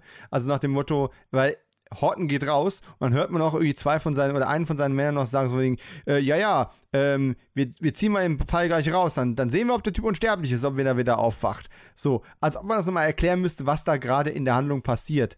Ich würde fast wetten, das hat man beim im Drehbuch nicht gehabt, hat es da auch nicht gehabt, weil man sieht auch keinen, der das wirklich sagt. Das kommt so aus dem, mhm. völlig aus dem Off, aus dem Hintergrund irgendwo raus. Einfach um die deutlich, um nochmal deutlich zu machen, was hier passiert. Für uns ist das vollkommen offensichtlich, aber okay, damals andere Zeiten. Ähm, eigentlich ist jetzt erst die Stelle, wo Duncan wirklich tiefer in diese Chronik einsteigt. Parallel, während äh, Fitz gefeuert ist oder auf seine Wiederauferstehung wartet, ist äh, Duncan also am Lesen von altem Deutsch. Äh, wir haben noch eine zweite Verhörszene mit Fitzkern. Ja, die ist tatsächlich dann so eher, eher die Füllerszene. Die erste Szene, wo man seine Unsterblichkeit testet, okay. Dann haben wir so eine Verhörszene, die ist so ein bisschen ein Füller, mit, aber mit ein paar nett charmanten Sprüchen von ihm.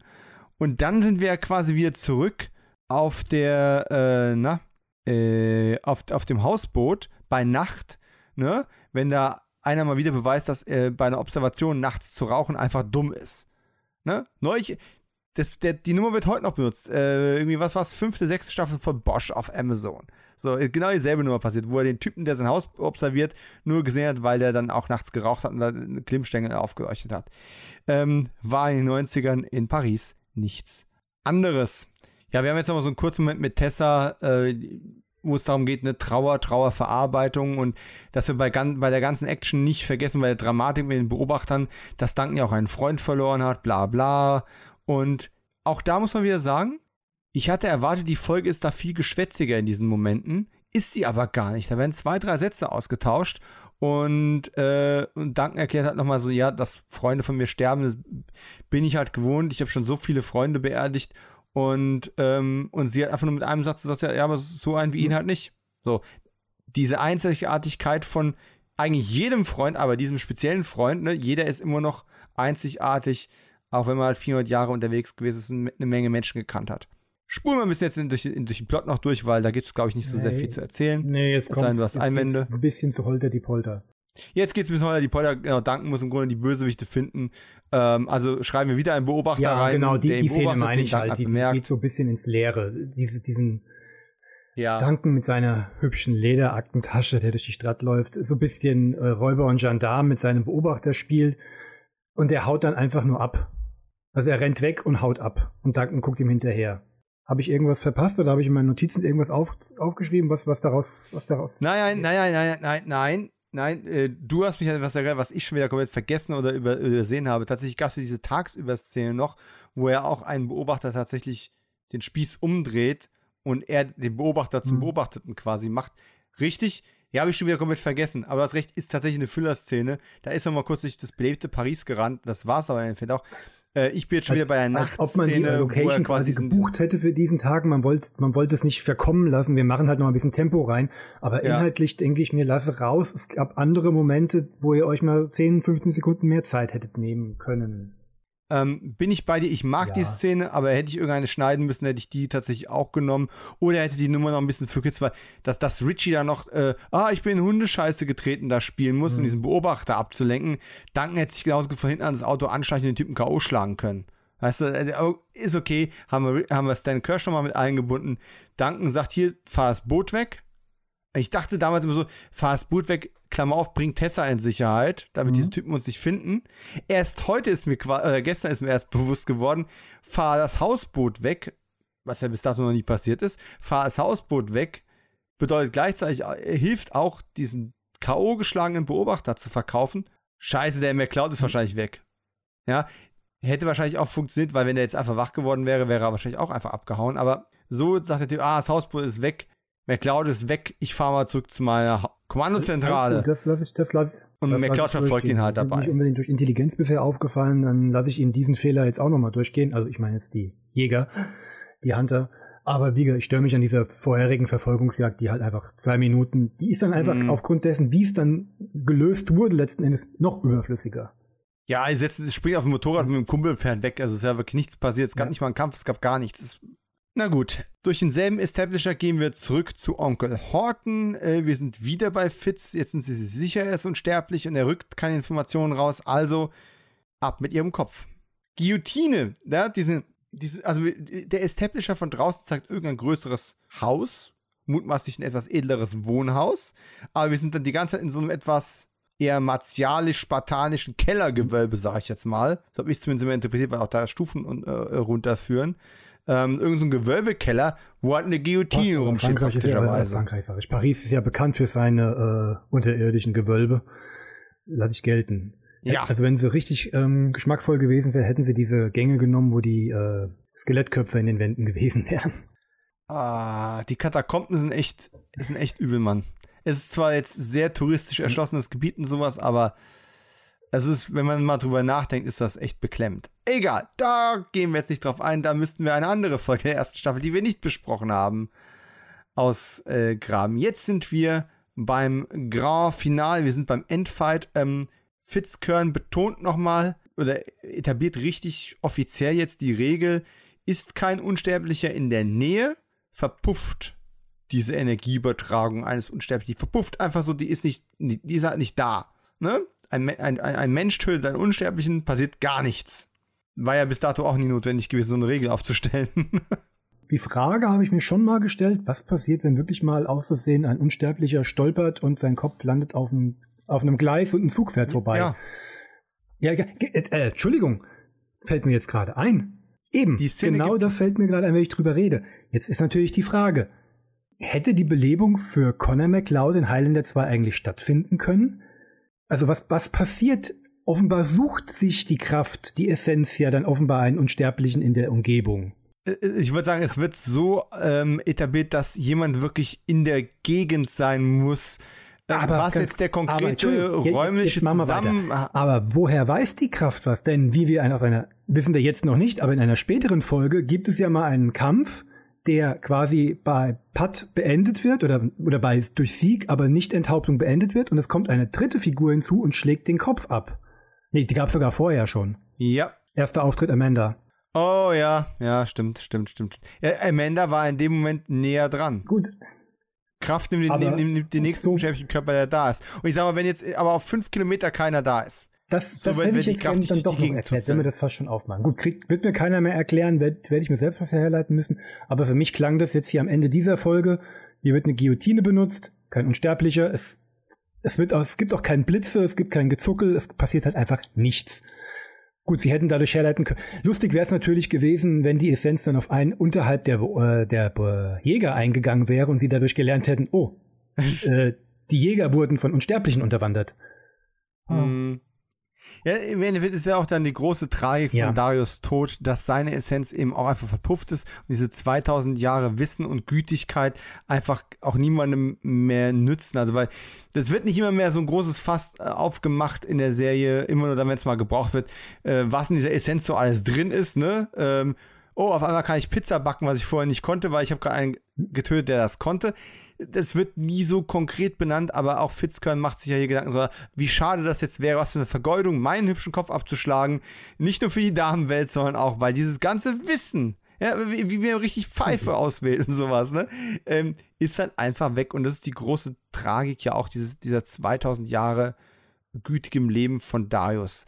Und an der Stelle hätte ich mir fast gewünscht, dass man sagt, okay, die Kraft tritt schon aus dem Körper aus, aber wenn halt keiner da ist, um reinzugehen, verpufft sie halt nach ein paar Metern oder irgend sowas. Ähm, zu sagen, es gibt keine Erneuerung, es findet nichts statt, finde ich unpraktisch, weil dieser, dieser Austritt der Essenz hätte auch die Verwüstung der Kirche darstellen können. Diese umgestoßenen Stühle und den ganzen Kram. Wuff, wie so eine Verpuffung. Und dann hätte man nicht erzählen müssen, so umständlich erzählen müssen, ja, die haben auch so die ganze Kirche durchsucht, aber dieses offensichtliche. Fitzgerald hat aber sowas gefunden. gesagt wie, hier muss ein furchtbarer Kampf stattgefunden haben. Genau. Aber ich sage, hätte man machen können. Also ich hätte das dann gerne lieber so erzählt, weil es in sich irgendwie schlüssiger gewesen wäre, dass Kraft austritt. Auch, ne? Blitz tritt aus, wenn er nicht, nichts einschlagen kann, ja, ist er halt weg. Wir sind schon Ärsche. Ja, wir sind, wir sind, wir sind ja, überhaupt nicht ausgelaugt und treten jetzt hier auf ein ausgelaugtes Team ein. Das ist nicht nett von uns. Endfight. So, äh, da kommt jetzt ein Moment, der mir nicht so gut gefallen hat äh, in der Performance von Peter Hudson alias Horton, auf alias den wir jetzt noch gar nicht so groß eingegangen sind. Bruder von Sam Neill. äh, ja, das wird tatsächlich es, es, sehr, sehr gut passen. Seit, der ersten, seit ich mir das erstmal gesehen habe, das ist für mich ja. die TV-Version von Sam Neill. Nichts gegen ähm, Peter Hudson an sich, der hat die Rolle auch angenehm, unangenehm ähm, angelegt. Also sehr hassenswert, so wie man so wie man sich so einen schmierigen Advokaten halt vorstellt. Hm. Der hätte auch super einen Anwalt ja, irgendwo spielen können. Es passt aber, so es passt ja auch alles, was zum Ende vom Kampf ja dann noch kommt. Ja, äh, die ganze Zeit hochnäsig, hochgradig arrogant, sich überlegen fühlend und wenn es plötzlich erst ernst wird, feige wie sonst was. Ähm, wunderbar, wunderbar. Aber optisch, ich denke immer an Sam Neill, jedes Mal. Ich habe bis jetzt noch nicht dran gedacht, ich werde es jetzt aber auch nicht mehr loswerden, weil es, es ist schon was dran. Ich kenne ihn mhm. auch gar nicht aus so vielen anderen Sachen. Ich will jetzt auch gar nicht groß auf seine Vita vorher ähm, eingehen. Wenn wir mit dieser Podcast-Reihe weitermachen, dann werden wir ihn noch ein paar Mal sehen. Spoiler-Alarm. Gewissermaßen ist aber zumindest auf dem internationalen Level gesehen Highlander die Serie schon ein bisschen sein Durchbruch gewesen. Er hat vorher schon gearbeitet und danach auch. Ähm, aber das ist schon so die Rolle, für die man ihn kennen könnte. Er war aber zuletzt auch in einer kleinen Rolle als Magistrat in Ridley Scott's The Last Duel zu sehen, letztes Jahr. Also der ist immer noch bis heute ähm, aktiv, halt hier und da mal kleinere Röllchen. Und es gibt ja diesen einen Schauspielmoment, wenn er wirklich so dann diesen Fanatiker rauskehren muss. Und man muss ganz ehrlich sagen, er hat das mhm. später noch perfektioniert. Hier mhm. ist mir das noch zu drüber. Dieses mit weit aufgerissenen, ihr, ihr Unmensch, ne? Herrenrasse. Das ist so ein Quatsch halt, ne? Peter, war, war Peter Hudson hatte noch keine Backstory für seine Figuren. Er hatte halt nur die Regieanweisung, du überdrehter Fanatiker zu sein. Genau, du, du Fanatiker. Du Fanatiker. Später hast du der dann, dann hat er ja soziales Umfeld noch dazu geschrieben bekommen, äh, ein Netzwerk an, du verstehst mehr, wofür er steht und was hinter ihm steht und das zahlt dann natürlich dann auch auf die Performance und auf die Anlage der Figur ein und das kommt, da kommt noch mehr. Und man muss auch sagen, ich bin auch ein bisschen unfair ihm gegenüber gewesen. Ja, weil dieses Augen aufreißen und sowas, das ist da auch ein bisschen too much, wenn die jetzt hier gleich duellieren. Also es gibt da so, kann man ja ganz kurz machen, Duncan kämpft gegen die ganzen Typen da, so ein bisschen ähm, ja, hasch mich, ich, ich bin der Mörder. Das, das, ist, das ist wirklich der schlechteste Kampf der ganzen Folge, weil ja, da werden irgendwie die Räumlichkeiten genutzt, aber auch nicht wirklich. Man sieht auch nicht viel. Da gibt's mal einen, einen Sturz, die Treppe genau. runter, nochmal. Drei, drei Momente, wenn immer wieder, er springt irgendwo runter, rennt die Treppe wieder hoch, schubst den nächsten um. Also vor allem schubst er ihn und der Typ bleibt dann liegen. Äh, kein Gefühl mehr für die Choreografie. Diesmal ist, also hier lasse ich das Chaos-Element nicht mehr gelten. Es gilt, zählt nicht. Hier ja. wäre es vielleicht günstiger gewesen, so sinnig es vielleicht darüber ist, über etwas zu reden, was es nicht gibt. Aber mit der Location mach doch so ein Hide and Seek draus. Die stehen da alle, wollen ihn köpfen und äh, Duncan kommt von hinten und schnappt sich einen nach dem anderen und tritt dann plötzlich nach vorne in, in, ins Rampenlicht und alle gucken blöd. Äh, ist so, hätte man, ja. aber hätte, hätte, Fahrradkette, es ist wie es ist. Es ist, der, es ist wieder so eine, ein Unsterblicher gegen eine ganze Gruppe bewaffneter Menschen, aber es ist von, von der, ja, die Location ist potenziell interessant, wird aber auch nicht so sehr schön genutzt. Es ist alles man, ist auch schnell man, vorbei. Man, man kriegt aber ein ähm, Gefühl für die Hektik, die wohl hinter der Kamera stattgefunden hat, wie schnell man da fertig werden wollte. Ja, äh, mit, mit Sicherheit. Und ich habe jetzt gar nicht mitgezählt, ob und wenn ja, wie viele Menschen Duncan da getötet hat. Da müsste ich mal drauf achten. Äh, es sind mit Sicherheit einige im Leben davon gekommen. Ich habe überhaupt kein ähm, Gefühl dafür, wie viele da, da überhaupt waren. Denn dieses Tribunal, das darauf wartet, dass ja. äh, Fitz geköpft wird, besteht aus, du siehst, glaube ich, drei Personen die in einer Reihe sitzen. Mhm. Offenbar sollen es mehr sein. Es sind aber wirklich, es sind Statisten, die einfach stumpf nur da sitzen und nach vorne gucken. Und der Einzige, der halt was sagt, ist eben der einzige Schauspieler in der, in der Gruppe. Aber immerhin kann man sagen, die meisten, äh, genau, weil du gerade sagst, der einzige Schauspieler ist der einzige. Alle anderen Jäger sprechen auch nichts die ganze mhm. Folge über. Stimmt. Das resultiert halt aus Statisten und Stuntleuten. Und Franzosen, die dann teilweise vielleicht auch gar, ja. gar kein Englisch können und sowas, ne? Oder nicht gut. Oder sowas sowieso äh, drüber synchronisieren muss. Und deswegen auch mein Verdacht, dass dieses, dieser plötzlich im Off sprechende mhm. Be äh, Beobachter, der, äh, dass, dass es eine ADR-Line war, um die Storyline äh, plausibler für den Zuschauer zu machen. Worauf ich aber hinaus wollte, ist, also immerhin hat man die ganze Folge über dieselbe Gruppe an Leuten benutzt. Du siehst immer wieder dieselben Gesichter dann mit der Zeit. Und ich glaube, das Maximum, was man jemals gleichzeitig sieht, sind sieben Leute. Und zwar bei den, beim Mastershot in diesem äh, Innenhofkampf. Und plus Horton halt. Also wären wir bei acht. Äh, meistens sind es aber immer so vier Leute im Bild. Jedenfalls, worauf ich eigentlich hinaus wollte, vor zwei Stunden, ist, dass dann am Ende halt Duncan einen Elektroschock verpasst bekommt und Horton ihn dann mit einem Schwert die Rübe abhacken möchte. Und da ist er auch echt drüber. Und dann im Deutschen sagt er halt auch so, jetzt stirbst du! Ihr alle! Das ist halt auch einfach so. Und dann habe ich mir aber den Spaß gemacht, ich, come on, das ist jetzt so cheesy und so drüber. Ist das eine Synchro-Änderung? Es ist nicht wirklich eine Synchro-Änderung, aber die Synchro-Performance und die Art und Weise, wie man es besitzt, macht schon was anderes. Weil im Original ist er wesentlich reservierter. You must die. All of you. Und dann ne, holt er quasi aus wie ihn töten, erwischt dann seinen eigenen Mann und haut dann schließlich ab. Und Duncan muss dann noch einen Statisten mal schnell umschubsen, damit die Guillotine nicht äh, Fitzkern doch noch enthauptet, weil Fitz da schon die ganze Zeit am Block liegt. Wäre schön gewesen, wenn man ihn befreit hätte, das Roger Daughtry, aber wie du schon gesagt hast, wahrscheinlich ist Kämpfen jetzt nicht seine starke Seite gewesen, also gerade komm, bevor es jetzt noch chaotischer wird, bevor wir noch mehr irgendwie einfangen müssen, du bleibst auf dem Block in der ganzen Szene. Okay für dich, Roger? Alles klar. Tippitoppi. Und damit sind wir auch quasi schon fast beinahe durch bis auf so zwei Seiten äh, Nachnotizen zu Making-of noch. Fitz ist damit aus der Folge raus. Ist mir früher nie störend aufgefallen, mhm. jetzt aber schon. Er sagt nur noch so, die Frauen der Welt werden es dir danken, mein Freund. Harter Cut. Und dann sind wir auf dem Hausboot äh, und Duncan ist total betröffelt, betröffelt, hat seinen weißen Turtleneck an Wobei, ganz ehrlich, hier Rollkragenpulli in weiß mit einem schwarzen Mantel drüber sieht einfach immer noch schick aus. Den Kannst hat er auch in der willst. allerletzten Folge nochmal. Und den weißen ich Rollkragen. meine. Und dann.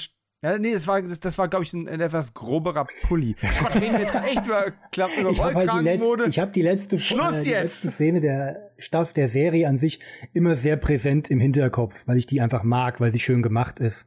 Und daher, ähm, Genau, ich, ich liebe dich. Hm. Schon immer habe ich Ja. das getan. Ach, diese Seitenprofilaufnahme, Two-Shot, da er trägt einen weißen Pulli mit Rollkragen, aber ich glaube, es ist ein wesentlich groberes Ding und das hier ist so ein, so ein etwas dünnerer französischer. Ist jetzt auch egal. Mein Gott.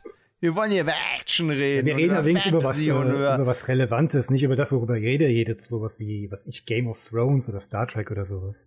Nee, dieser ganze Genau. Kack da. Oh, was bin ich vor, dass Star Trek Lower Decks wieder da ist. Es spielt jetzt aber keine Rolle. So, wir kommen jetzt nochmal zu dem traurigen Moment. Und so, ich, ich hing dann noch so da, ich habe mir aufgeschrieben, was? Fitz ist einfach so rausgeschrieben, ne? Der, keine Verabschiedung, kein gar nichts. Ist, als hätte man die Szene sogar noch ein Stück gekürzt, als wäre noch was Mhm. gekommen, die wären zusammen noch da rausgehumpelt oder sowas, ne? Und dann so, ah, das war Aber knapp, wir sind wie zu auch dem immer. Zeitpunkt sogar schon über der normalen Lauflänge. Die Folge geht ja, glaube ich, sogar vier oder fünf Minuten ja. länger als alle anderen. Die, die Folge hat Ja. irgendwie so ihre 48 Minuten und, und umso mehr, muss man sagen, hätte man halt diese eine Szene mal weglassen und eine zweite vielleicht noch kürzen können. Oder mal die Montage halb so lang machen.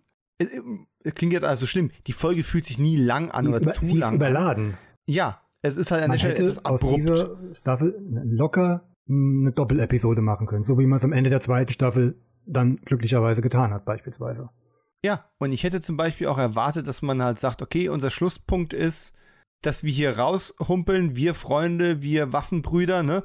Und wir sorgenvoll äußern nach dem Motto, wie viele von denen sind noch da draußen? Wann werden wir die wiedersehen? Können wir uns Sterblichen uns überhaupt noch sicher fühlen? Bla bla bla. Dass das nur die offenen Fragen sind, die die Staffel beenden. Stattdessen legen wir die Freundschaft der beiden jetzt erstmal auf Eis, machen uns in der Folge keine weiteren Gedanken mehr darüber, dass ja die meisten von diesen Typen entkommen sind und beenden die Folge stattdessen auf einer sehr, sehr traurigen Note, nämlich der Beisetzung von Darius.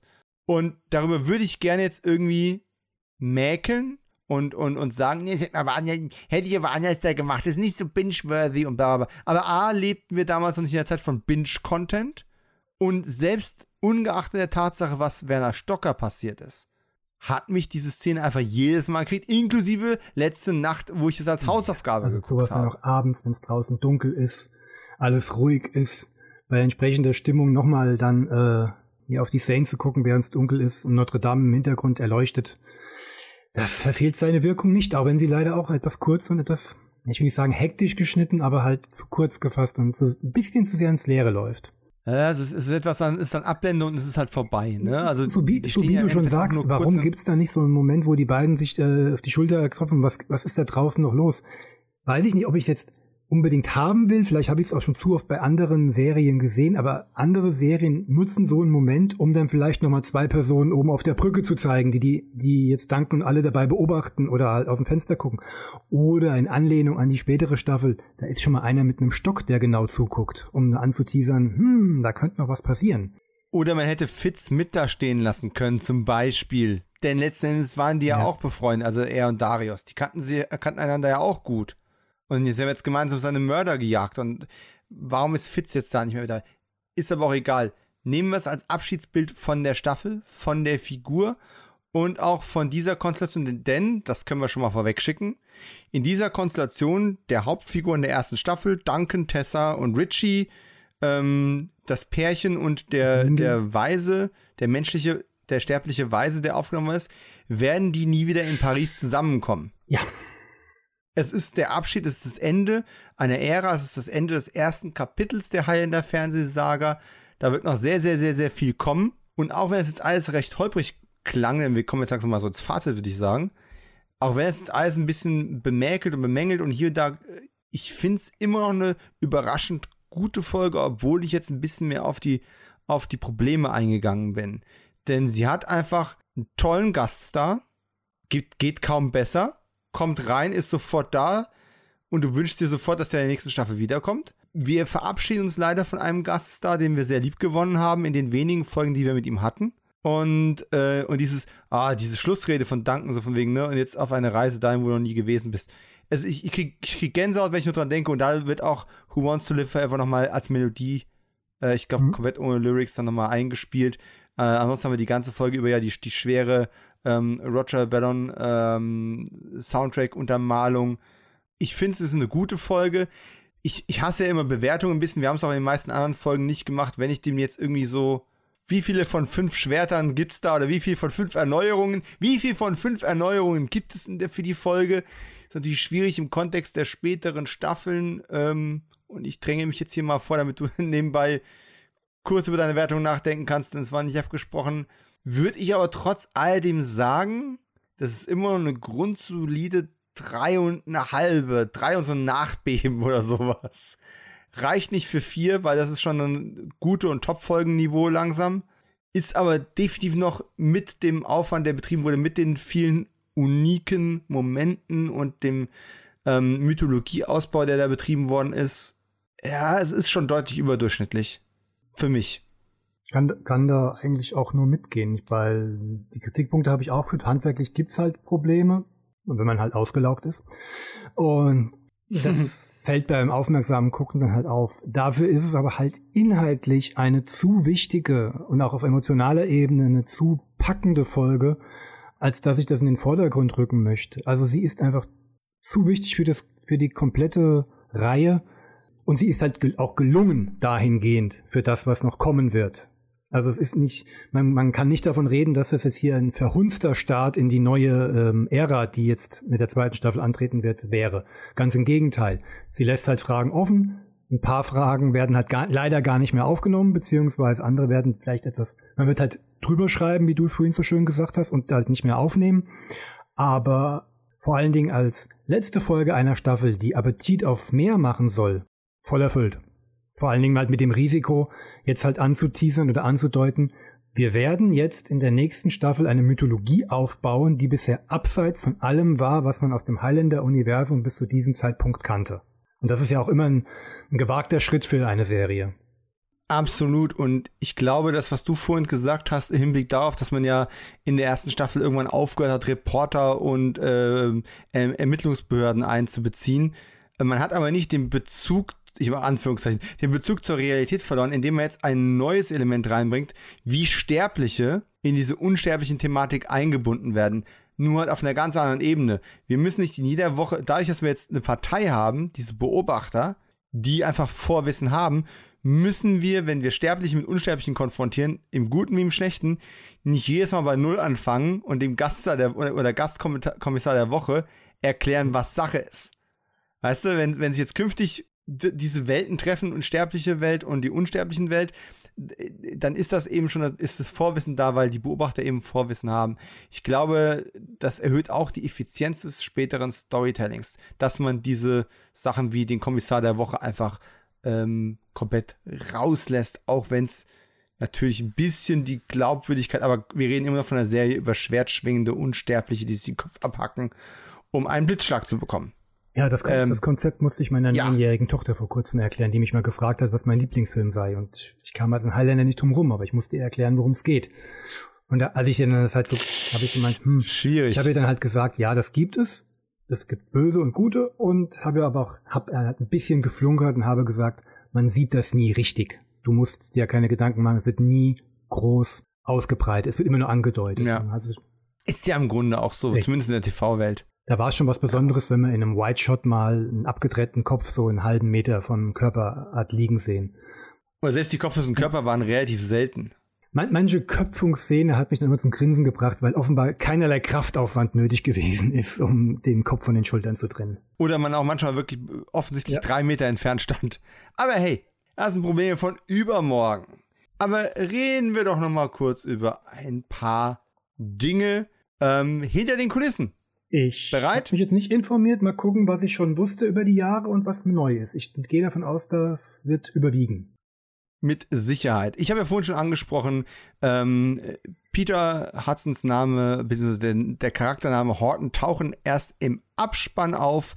Für die Folge selbst kreditiert wurde aber noch, äh, also klar wurde einmal Roger Daltrey, äh, auch Werner Stocker wird noch als äh, Darsteller kreditiert obwohl er ja quasi nicht aktiv mit neuem Szenenmaterial an der Produktion teilgenommen hat. Der Production Code von Gaumont Television war 92126-22, copyrighted 1993 natürlich.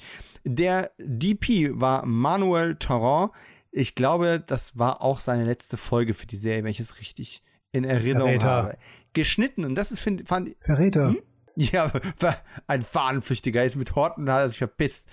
Ich fand es spannend äh, zu sehen, wer den Schnitt gemacht hat, weil mir der Schnitt ja durchaus an einigen Stellen ein bisschen negativ aufgefallen ist. Wobei der Schnitt natürlich auch viel Arbeit leisten musste hier. Einen tatsächlichen Flashback mit Überblende, äh, verbinden mit Archivmaterial, was man als echt verkaufen wollte, verbunden mit ähm, Rückblenden auf die eigene Historie von vor ein paar Wochen. Überlänge, ne? Äh, da ist schon viel zu verarbeiten gewesen. Don Panoessa hat das Ding geschnitten. Und Don Panoessa, den Namen haben wir mit Sicherheit schon mal irgendwo erwähnt. Wenn nicht, kommt es noch sehr, sehr, sehr, sehr oft vor, dass wir es tun werden. Ist sowas wie das Schweizer Armeemesser der Produktion gewesen.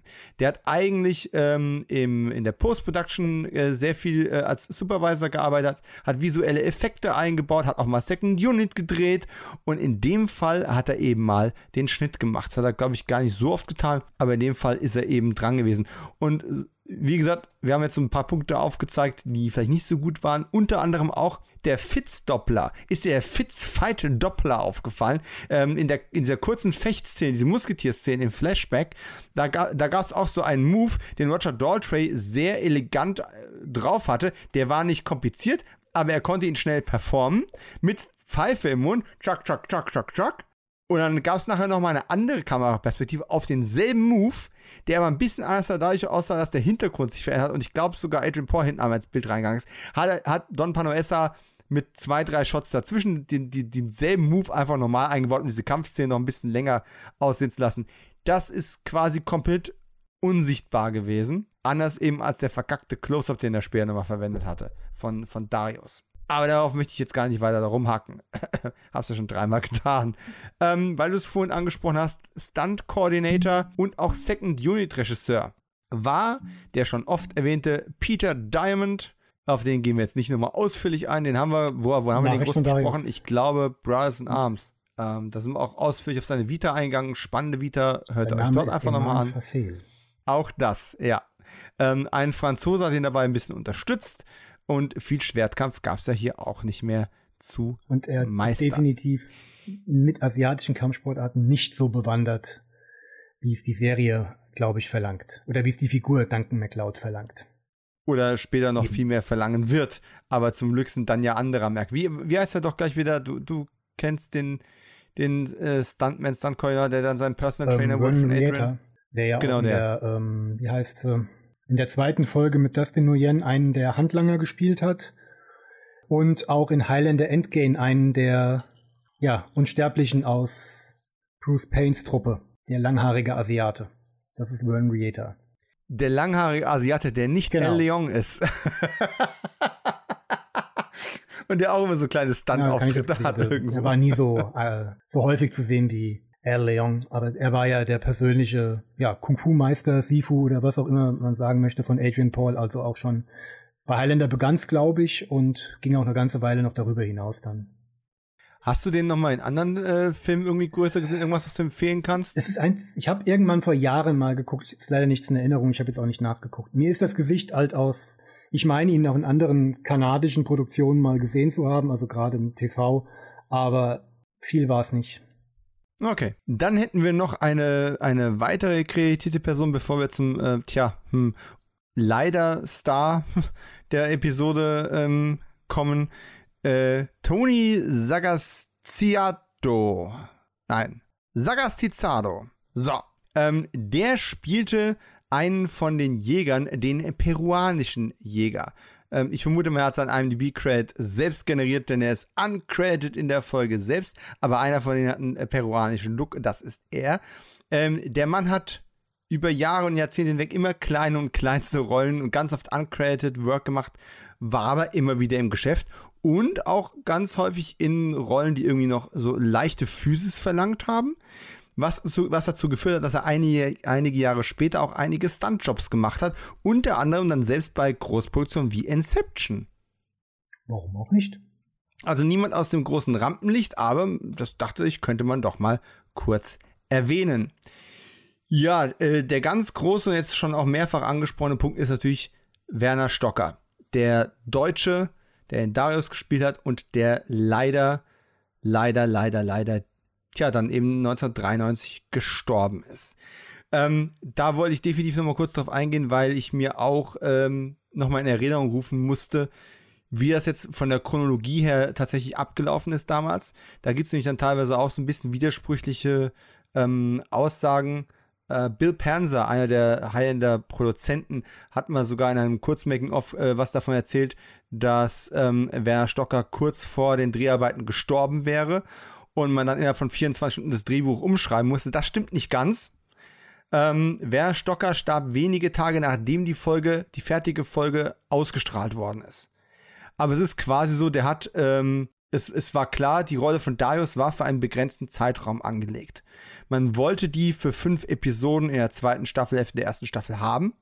Und die sollte den meisten Quellen zufolge auch in der fünften und letzten Folge, also in, der fünften, in ihrem fünften und letzten Auftritt, das zeitliche segnen, um eben zu unterstreichen, dass auch gute Unsterbliche in der Serie nicht zwingend immer sicher sind. Hauptfigur mal ausgenommen, weil eben durch dieses Turnierprinzip dieser Zusammenkunft Figuren früher später einfach aus dem Spiel genommen werden müssen. Und das Staffelfinale wäre dann wohl auch diese fünfte und letzte Folge gewesen. Man hatte ein Drehbuch gehabt. Über ein Drehbuchautor haben wir ja vorhin schon mal kurz gesprochen. Kevin Droney, Wing Commander. Und jetzt war aber die Situation, dass Werner Stocker die Produktion dann informiert hat: hier Leute, ich bin zu krank, ich kann nicht anreisen, ich kann nicht kommen, ich kann für diese Folge, für dieses Drehbuch kann ich nicht kommen. Und das war wohl relativ wenige Wochen vor Drehbeginn, sodass man sich dann quasi hinsetzen musste, weil ja die, das Dumme ist, wenn es Tragödien gibt oder wenn irgendwelche Probleme kommen oder die Deadlines beim Fernsehen, die ändern sich nicht. Der Sendetermin ist gebucht. Die Staffel ist am Rollen, die Folgen werden schon ausgestrahlt, da gibt es kein, kein Verschieben oder wie jetzt hier bei Breaking Bad, einer Serie, die wir beide sehr schätzen. Ne, der Hauptdarsteller hat, äh, hat, hat, ein gesundheitliches Problem und wir setzen halt eben mal aus, oder wir machen eine Corona-Pause. Gibt es nicht beim Kabelfernsehen, ja? Äh, er muss geliefert werden. Und dann hat sich David Abramowitz, der vorhin schon angesprochene, ähm, ja, nennen wir mal Producer, aber auch irgendwie Head Writer von, äh, von der Heilende Serie, hat sich dann dran gesetzt und hat dann wohl in irgendwie Quellen variieren, zwischen einem und drei Tagen da dran gesessen, das komplette Drehbuch auf, auf links zu drehen und die Darius-Szenen rauszunehmen, die Figur aber in der Story drin zu behalten, denn sie wäre ja da auch gestorben, grundsätzlich. Ähm, aber halt die Spielszenen, die er noch gehabt hätte, mit Fitzkern, mit Duncan, was auch immer, mussten halt quasi alle rausgenommen und das Ganze umstrukturiert werden. Dafür hat, die, hat der Gastunsterbliche der Woche Fitzkern viel mehr Material bekommen, als ursprünglich vorgesehen war. Ich vermute, deswegen kommt es auch so lange vor, dass der da gefangen ist und immer wieder verhört wird und man fängt immer wieder damit an. Ich gehe mal davon aus, es wäre sonst einfach eine Szene gewesen. Was auch mit Sicherheit irgendwie Sinn gemacht hätte. Ne? Da hätte man ja zwischendurch vielleicht einfach eingekerkert, während man äh, untersucht, wie viele andere Unsterbliche da noch rumrennen. Und dann wäre es gut gewesen. Am Ende hätte man die Guillotine rausgeholt und das wäre es gewesen. Fun Fact: Nicht nur Darius hätte sterben sollen, sondern auch Fitzkern hätte die Folge eigentlich nicht überlebt. Jetzt hatte man aber das Problem, dass Werner Stocker tatsächlich dann definitiv unverbindlich nicht mehr da gewesen wäre. Und was machen wir jetzt? Wie schreiben wir es jetzt um? Wir haben mit, mit Roger Daltrey einen Casting-Clue. Wollen wir den jetzt wirklich gleich wieder rausschreiben? dann hat man halt das Ganze so verlängert, dass man ihn am Ende eben nicht umgebracht hat. Ich könnte mir sogar vorstellen, dass man vielleicht noch eine Variante gedreht hat, wo er noch enthauptet wird. Und dass deswegen Roger Daltrey also, das, das, weißt du, dass das Horten nochmal aus dem Dunkeln kommt und so, haha, einen krieg ich noch, oder wir lösen die Guillotine doch noch aus. Und dass das einfach das Ende der Szene abgackt wurde, dass er deswegen am Ende auch nicht auf dem Hausboot stand. Aber man hat das quasi dann so inszeniert und so umgesetzt, dass man den wenigstens Last Minute noch behalten hat, um für die späteren Staffeln noch Material zu haben. Und Roger Daltrey hat auch selbst kundgetan, du hast gesagt, als hättest du es orakelt, diese ganzen Flashback-Nummern, die gefallen mir richtig gut. Da habe ich Bock drauf. Kostüme, yeah! Und deswegen hat er schon damals angekündigt, noch bevor man wusste, dass man die Figur am Leben erhalten würde, hat er gesagt, wisst ihr was, wenn ihr mich umbringt und ihr wollt mich in den nächsten Staffeln nochmal irgendwann haben, bringt mich einfach irgendeine Rückblende wieder zurück. Komme ich gern wieder vorbei. Ich lasse jetzt die Ironie des Foreshadowings, lasse ich jetzt an der Stelle mal ruhen, bis wir im Podcast an der Stelle ankommen. Ich musste mir auch gerade auf die Zunge beißen. Aber das war so ein bisschen äh, der Kontext, ähm, wie man sich das dann zurecht gebogen hat äh, und wie man da quasi bis zur letzten Minute der Planung, der Vorplanung der Episode noch rumtricksen musste. Und wie gesagt, wahrscheinlich, wenn ich jetzt so drüber nachdenke, ist das wahrscheinlich auch die Erklärung, warum mich das Ende mit Fitz so gestört hat. Wahrscheinlich haben sie es noch gedreht mit Wir bringen ihn um. Aber wie wäre das denn gewesen? Hätte man es wirklich so gemacht? Da stirbt also dieser unglaublich sympathische Typ. Weißt du, was ich meine? Man, man sieht da auch die, die, die On-Screen-Chemie von Adrian Paul und Roger Daltrey. Und am Ende wäre, wäre der enthauptet, damit man die Erneuerung hat, ne, weil Duncan wäre ja dann quasi erneuert worden. Horton wäre wahrscheinlich trotzdem verschwunden und, und dann wäre man zur Beisetzung von Darius gegangen. So, so ein Doppelbammer. Das, wär, das hätte die Staffel ja unglaublich deprimiert und nicht melancholisch zu Ende gehen lassen. Und ich vermute, sie haben es tatsächlich erst in der Post-Production dann umgeschnitten. Unterstellung. Ich habe nicht die Telefonnummer von Don Panoessa, sonst würde ich ihn fragen. Ähm, Klingt schlüssig. Wollen wir noch mal ganz kurz über Werner Stocker sprechen? Auch wenn er jetzt nicht wirklich dabei gewesen ist. Ich habe schon Darius über ich, ihn gesprochen und ich kann eigentlich nur noch alles wiederholen. Jetzt gut, auch wenn er jetzt hier nicht aufgetreten ist. Ich bedauere diesen Mann nicht mehr Wertschätzung entgegenbringen zu können, weil er hat A, viele Filme gedreht hat, die außerhalb meiner Range sind. Und dass er halt gegangen ist, bevor ich mich mit ihm anfreunden oder freunden konnte. Es gibt definitiv, das habe ich damals schon gesagt, das hat sich bisher einfach noch nicht ergeben, zumindest ein oder zwei Filme, wo ich sage, die will ich aufgrund von Werner Stocker nochmal sehen. Wenn ich das bisschen, was er in Highlander genommen hat, ähm, sinnbildlich dafür nehme, wofür Werner Stocker als Schauspieler gestanden hat und vor allen Dingen für welchen Typus Schauspieler er gestanden hat, dann ist er leider viel zu früh ein ganz großer von uns gegangen.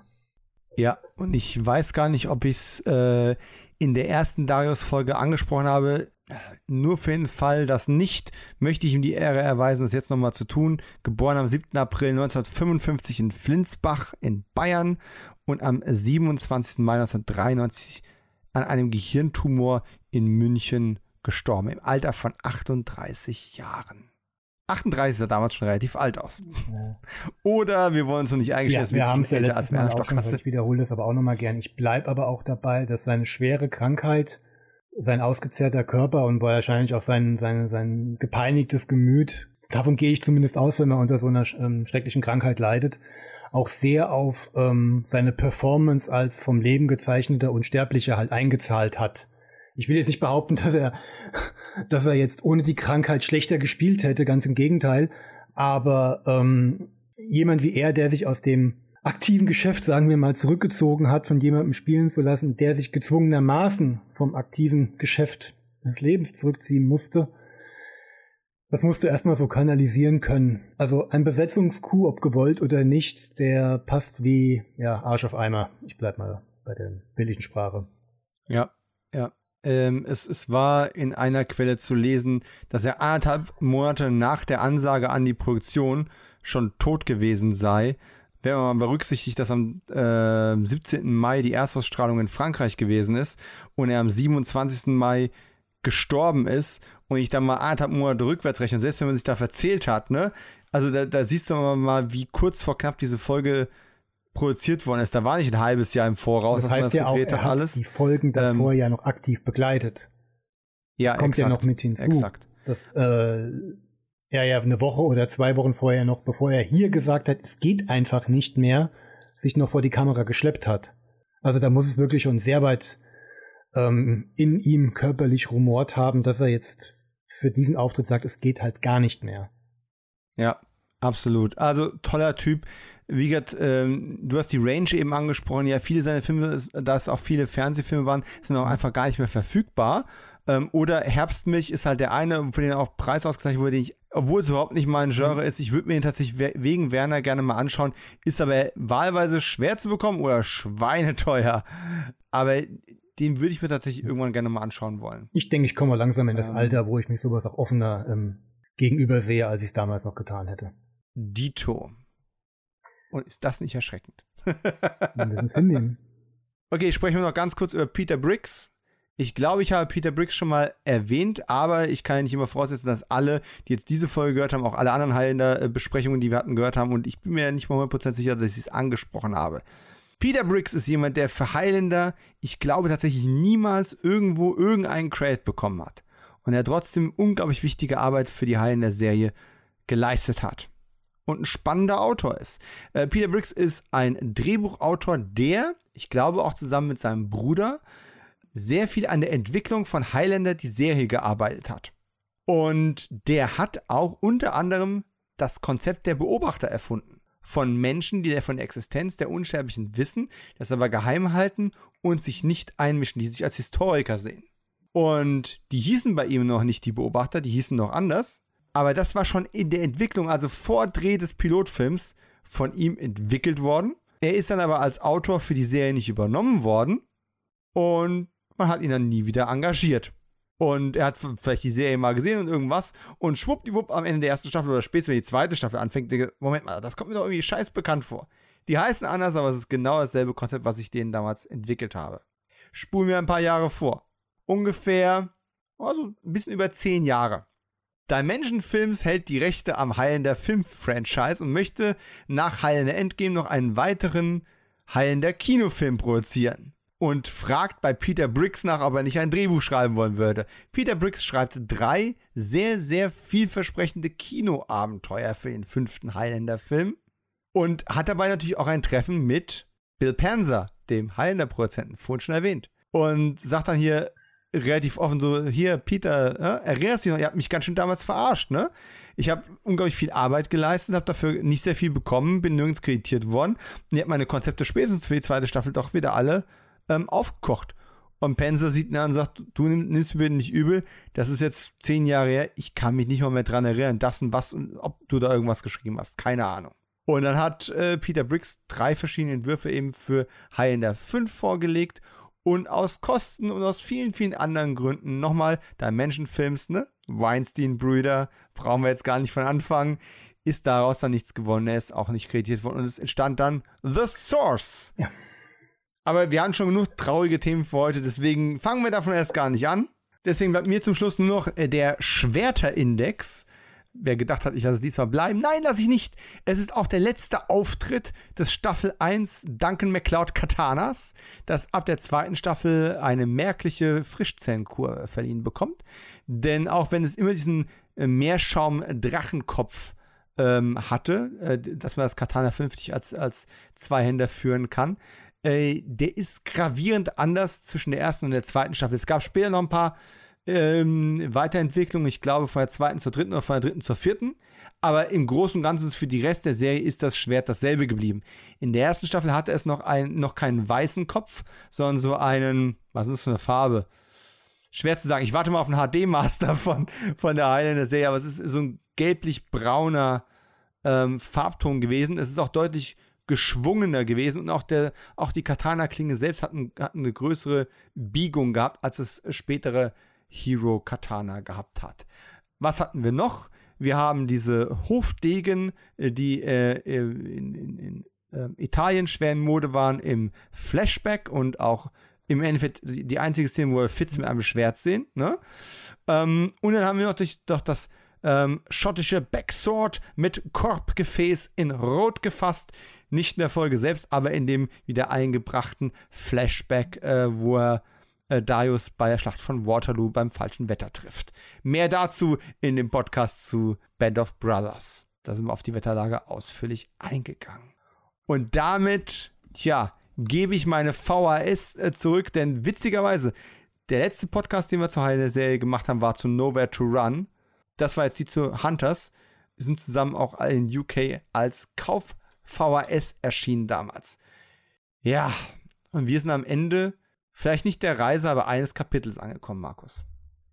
Im Großen und Ganzen war es dann eigentlich ein inhaltlich zwar überladener, aber emotional befriedigender Abschluss dieser Serie. Und ja, ich war damals wie heute äh, äh, gespannt darauf, wie es denn weitergehen wird. Und also was mich angeht, ich habe da so ein Lodern in mir. Ich habe Lust, mir Folge 2.1 anzugucken ich glaube, darüber muss man reden. Ich will jetzt mal sagen, das, was du gerade eben über diese Folge äh, von 30 Jahre alt im Fernsehen gesagt hast, kann man hoffentlich auch über diesen Podcast sagen, der mal wieder sein Zeitkontingent weit überzogen hat, aber hoffentlich äh, trotz Überladung und Überfrachtung ein gewisses Feuer ähm, nicht vermissen lässt. Und tatsächlich, obwohl es kein echter Cliffhanger ist, macht es tatsächlich neugierig auf das, wie geht es danach jetzt weiter. Ich habe auch Bock auf 201. Natürlich habe ich vorher erst noch Bock auf den Kinofilm wieder. Ich bin gespannt, wie lange es dauert und hoffentlich nicht zu lange, bis wir uns diesem Thema mal widmen können. Denn es ist ja immer noch so eine experimentelle Nummer, wann immer wir Bock auf Heilen haben, wobei nicht wann immer, weil dann würden wir es dauernd tun, knöpfen wir uns ja wieder eine Folge vor, aber die konsequente nächste, abgesehen davon, dass wir noch ein paar Lücken in der ersten Staffel haben, wäre tatsächlich 201, die ja wirklich wahrscheinlich die Kehrtwende für die Serie insgesamt ist. Kompletter Richtungswechsel, aber auch nicht nur was die Handlung angeht, sondern auch, auch hinter der Kamera gab es Wechsel. Das Kreativteam hat ausgewechselt, das kanadische Team wurde durch ganz andere Darsteller ähm, ersetzt, größtenteils Regisseure, die ähm, bisher noch gar nicht zum Tragen gekommen sind, haben jetzt einen großen Anteil. Ein paar Namen dabei, die mir persönlich als B-Action-Fan viel sagen. Ich werfe mal so Namen wie Mario Azzopardi und äh, Clay Boris in den Raum, die auch sehr auf den mhm. visuellen, wie aber auch, ähm, ja, den, die, auch die Action-Ausrichtung der Serie dann auch eingezahlt haben. Neue Figuren kommen hinzu. Äh, der Schauplatz wird gewechselt und ach, da kriege ich jetzt schon ein warmes Herz, wenn ich nur an das Dojo denke. Ja, und es gibt auch immer noch, es gibt auch immer noch einzelne Experimentfolgen und die funktionieren im Zweifelsfall sogar besser als äh, in früheren Staffeln, also in der ersten Staffel. Äh, aber all das Themen vielleicht und hoffentlich für einen anderen Tag, für eine andere Zeit, Highlander. Aber mit Sicherheit im selben Feed. Und da es nicht nur meinen Feed in der Podcast-Landschaft gibt, noch einmal den Hinweis darauf, Markus ist back, nicht nur hier bei Q90, sondern auch mit Podcast-Energie in seinem eigenen Podcast-Format. Erstkontakt, die filmische Begegnung äh, und dort, ich nehme dir das mal ab, weil du es dauernd erklären musst, nimmt er sich cinephile Menschen zur Brust, die vermeintlich Sünde begangen haben, indem sie Filme nicht gesehen haben. Meisterwerke, gekaufte Werke, Grabbeltischware, Dinge, die sie denken, sie müssten sie sehen, die sie sehen wollen, aber die sie trotzdem Jahre, vielleicht Jahrzehnte vor sich hergeschoben haben. Mit Schieben ist vorbei. Es ist quasi ein Podcast gegen die Prokrastination und ähm, auf jeden Fall für mehr ausgepackte physische Medien. Ich war dankenswerterweise in der Pilotfolge zu Gast mit Der Weiße Hai und äh, ja, den haben wir ungefähr genauso episch gewürdigt wie eine einzelne Folge Highlander. Vielleicht ist der Weiße Hai besser als Highlander, aber das soll an der Stelle keine Rolle spielen, denn wir sehen uns bei der nächsten Zusammenkunft wieder oder hören uns. Und ich danke allen da draußen fürs Durchhalten und Zuhören. Ich hoffe, ihr hattet so viel Spaß wie wir. Und dir, Markus, vielen Dank fürs Reinschneiden, Vorbeikommen und ich frage mal Don Panoessa, wie er die vielen äh, Klingeltöne, die wir auf den Tonspur drauf haben, von Leuten, die bei uns Einlass begehrten, herausschneiden kann. Und doppelt verwenden kann. War mir eine Freude, wieder dabei gewesen zu sein.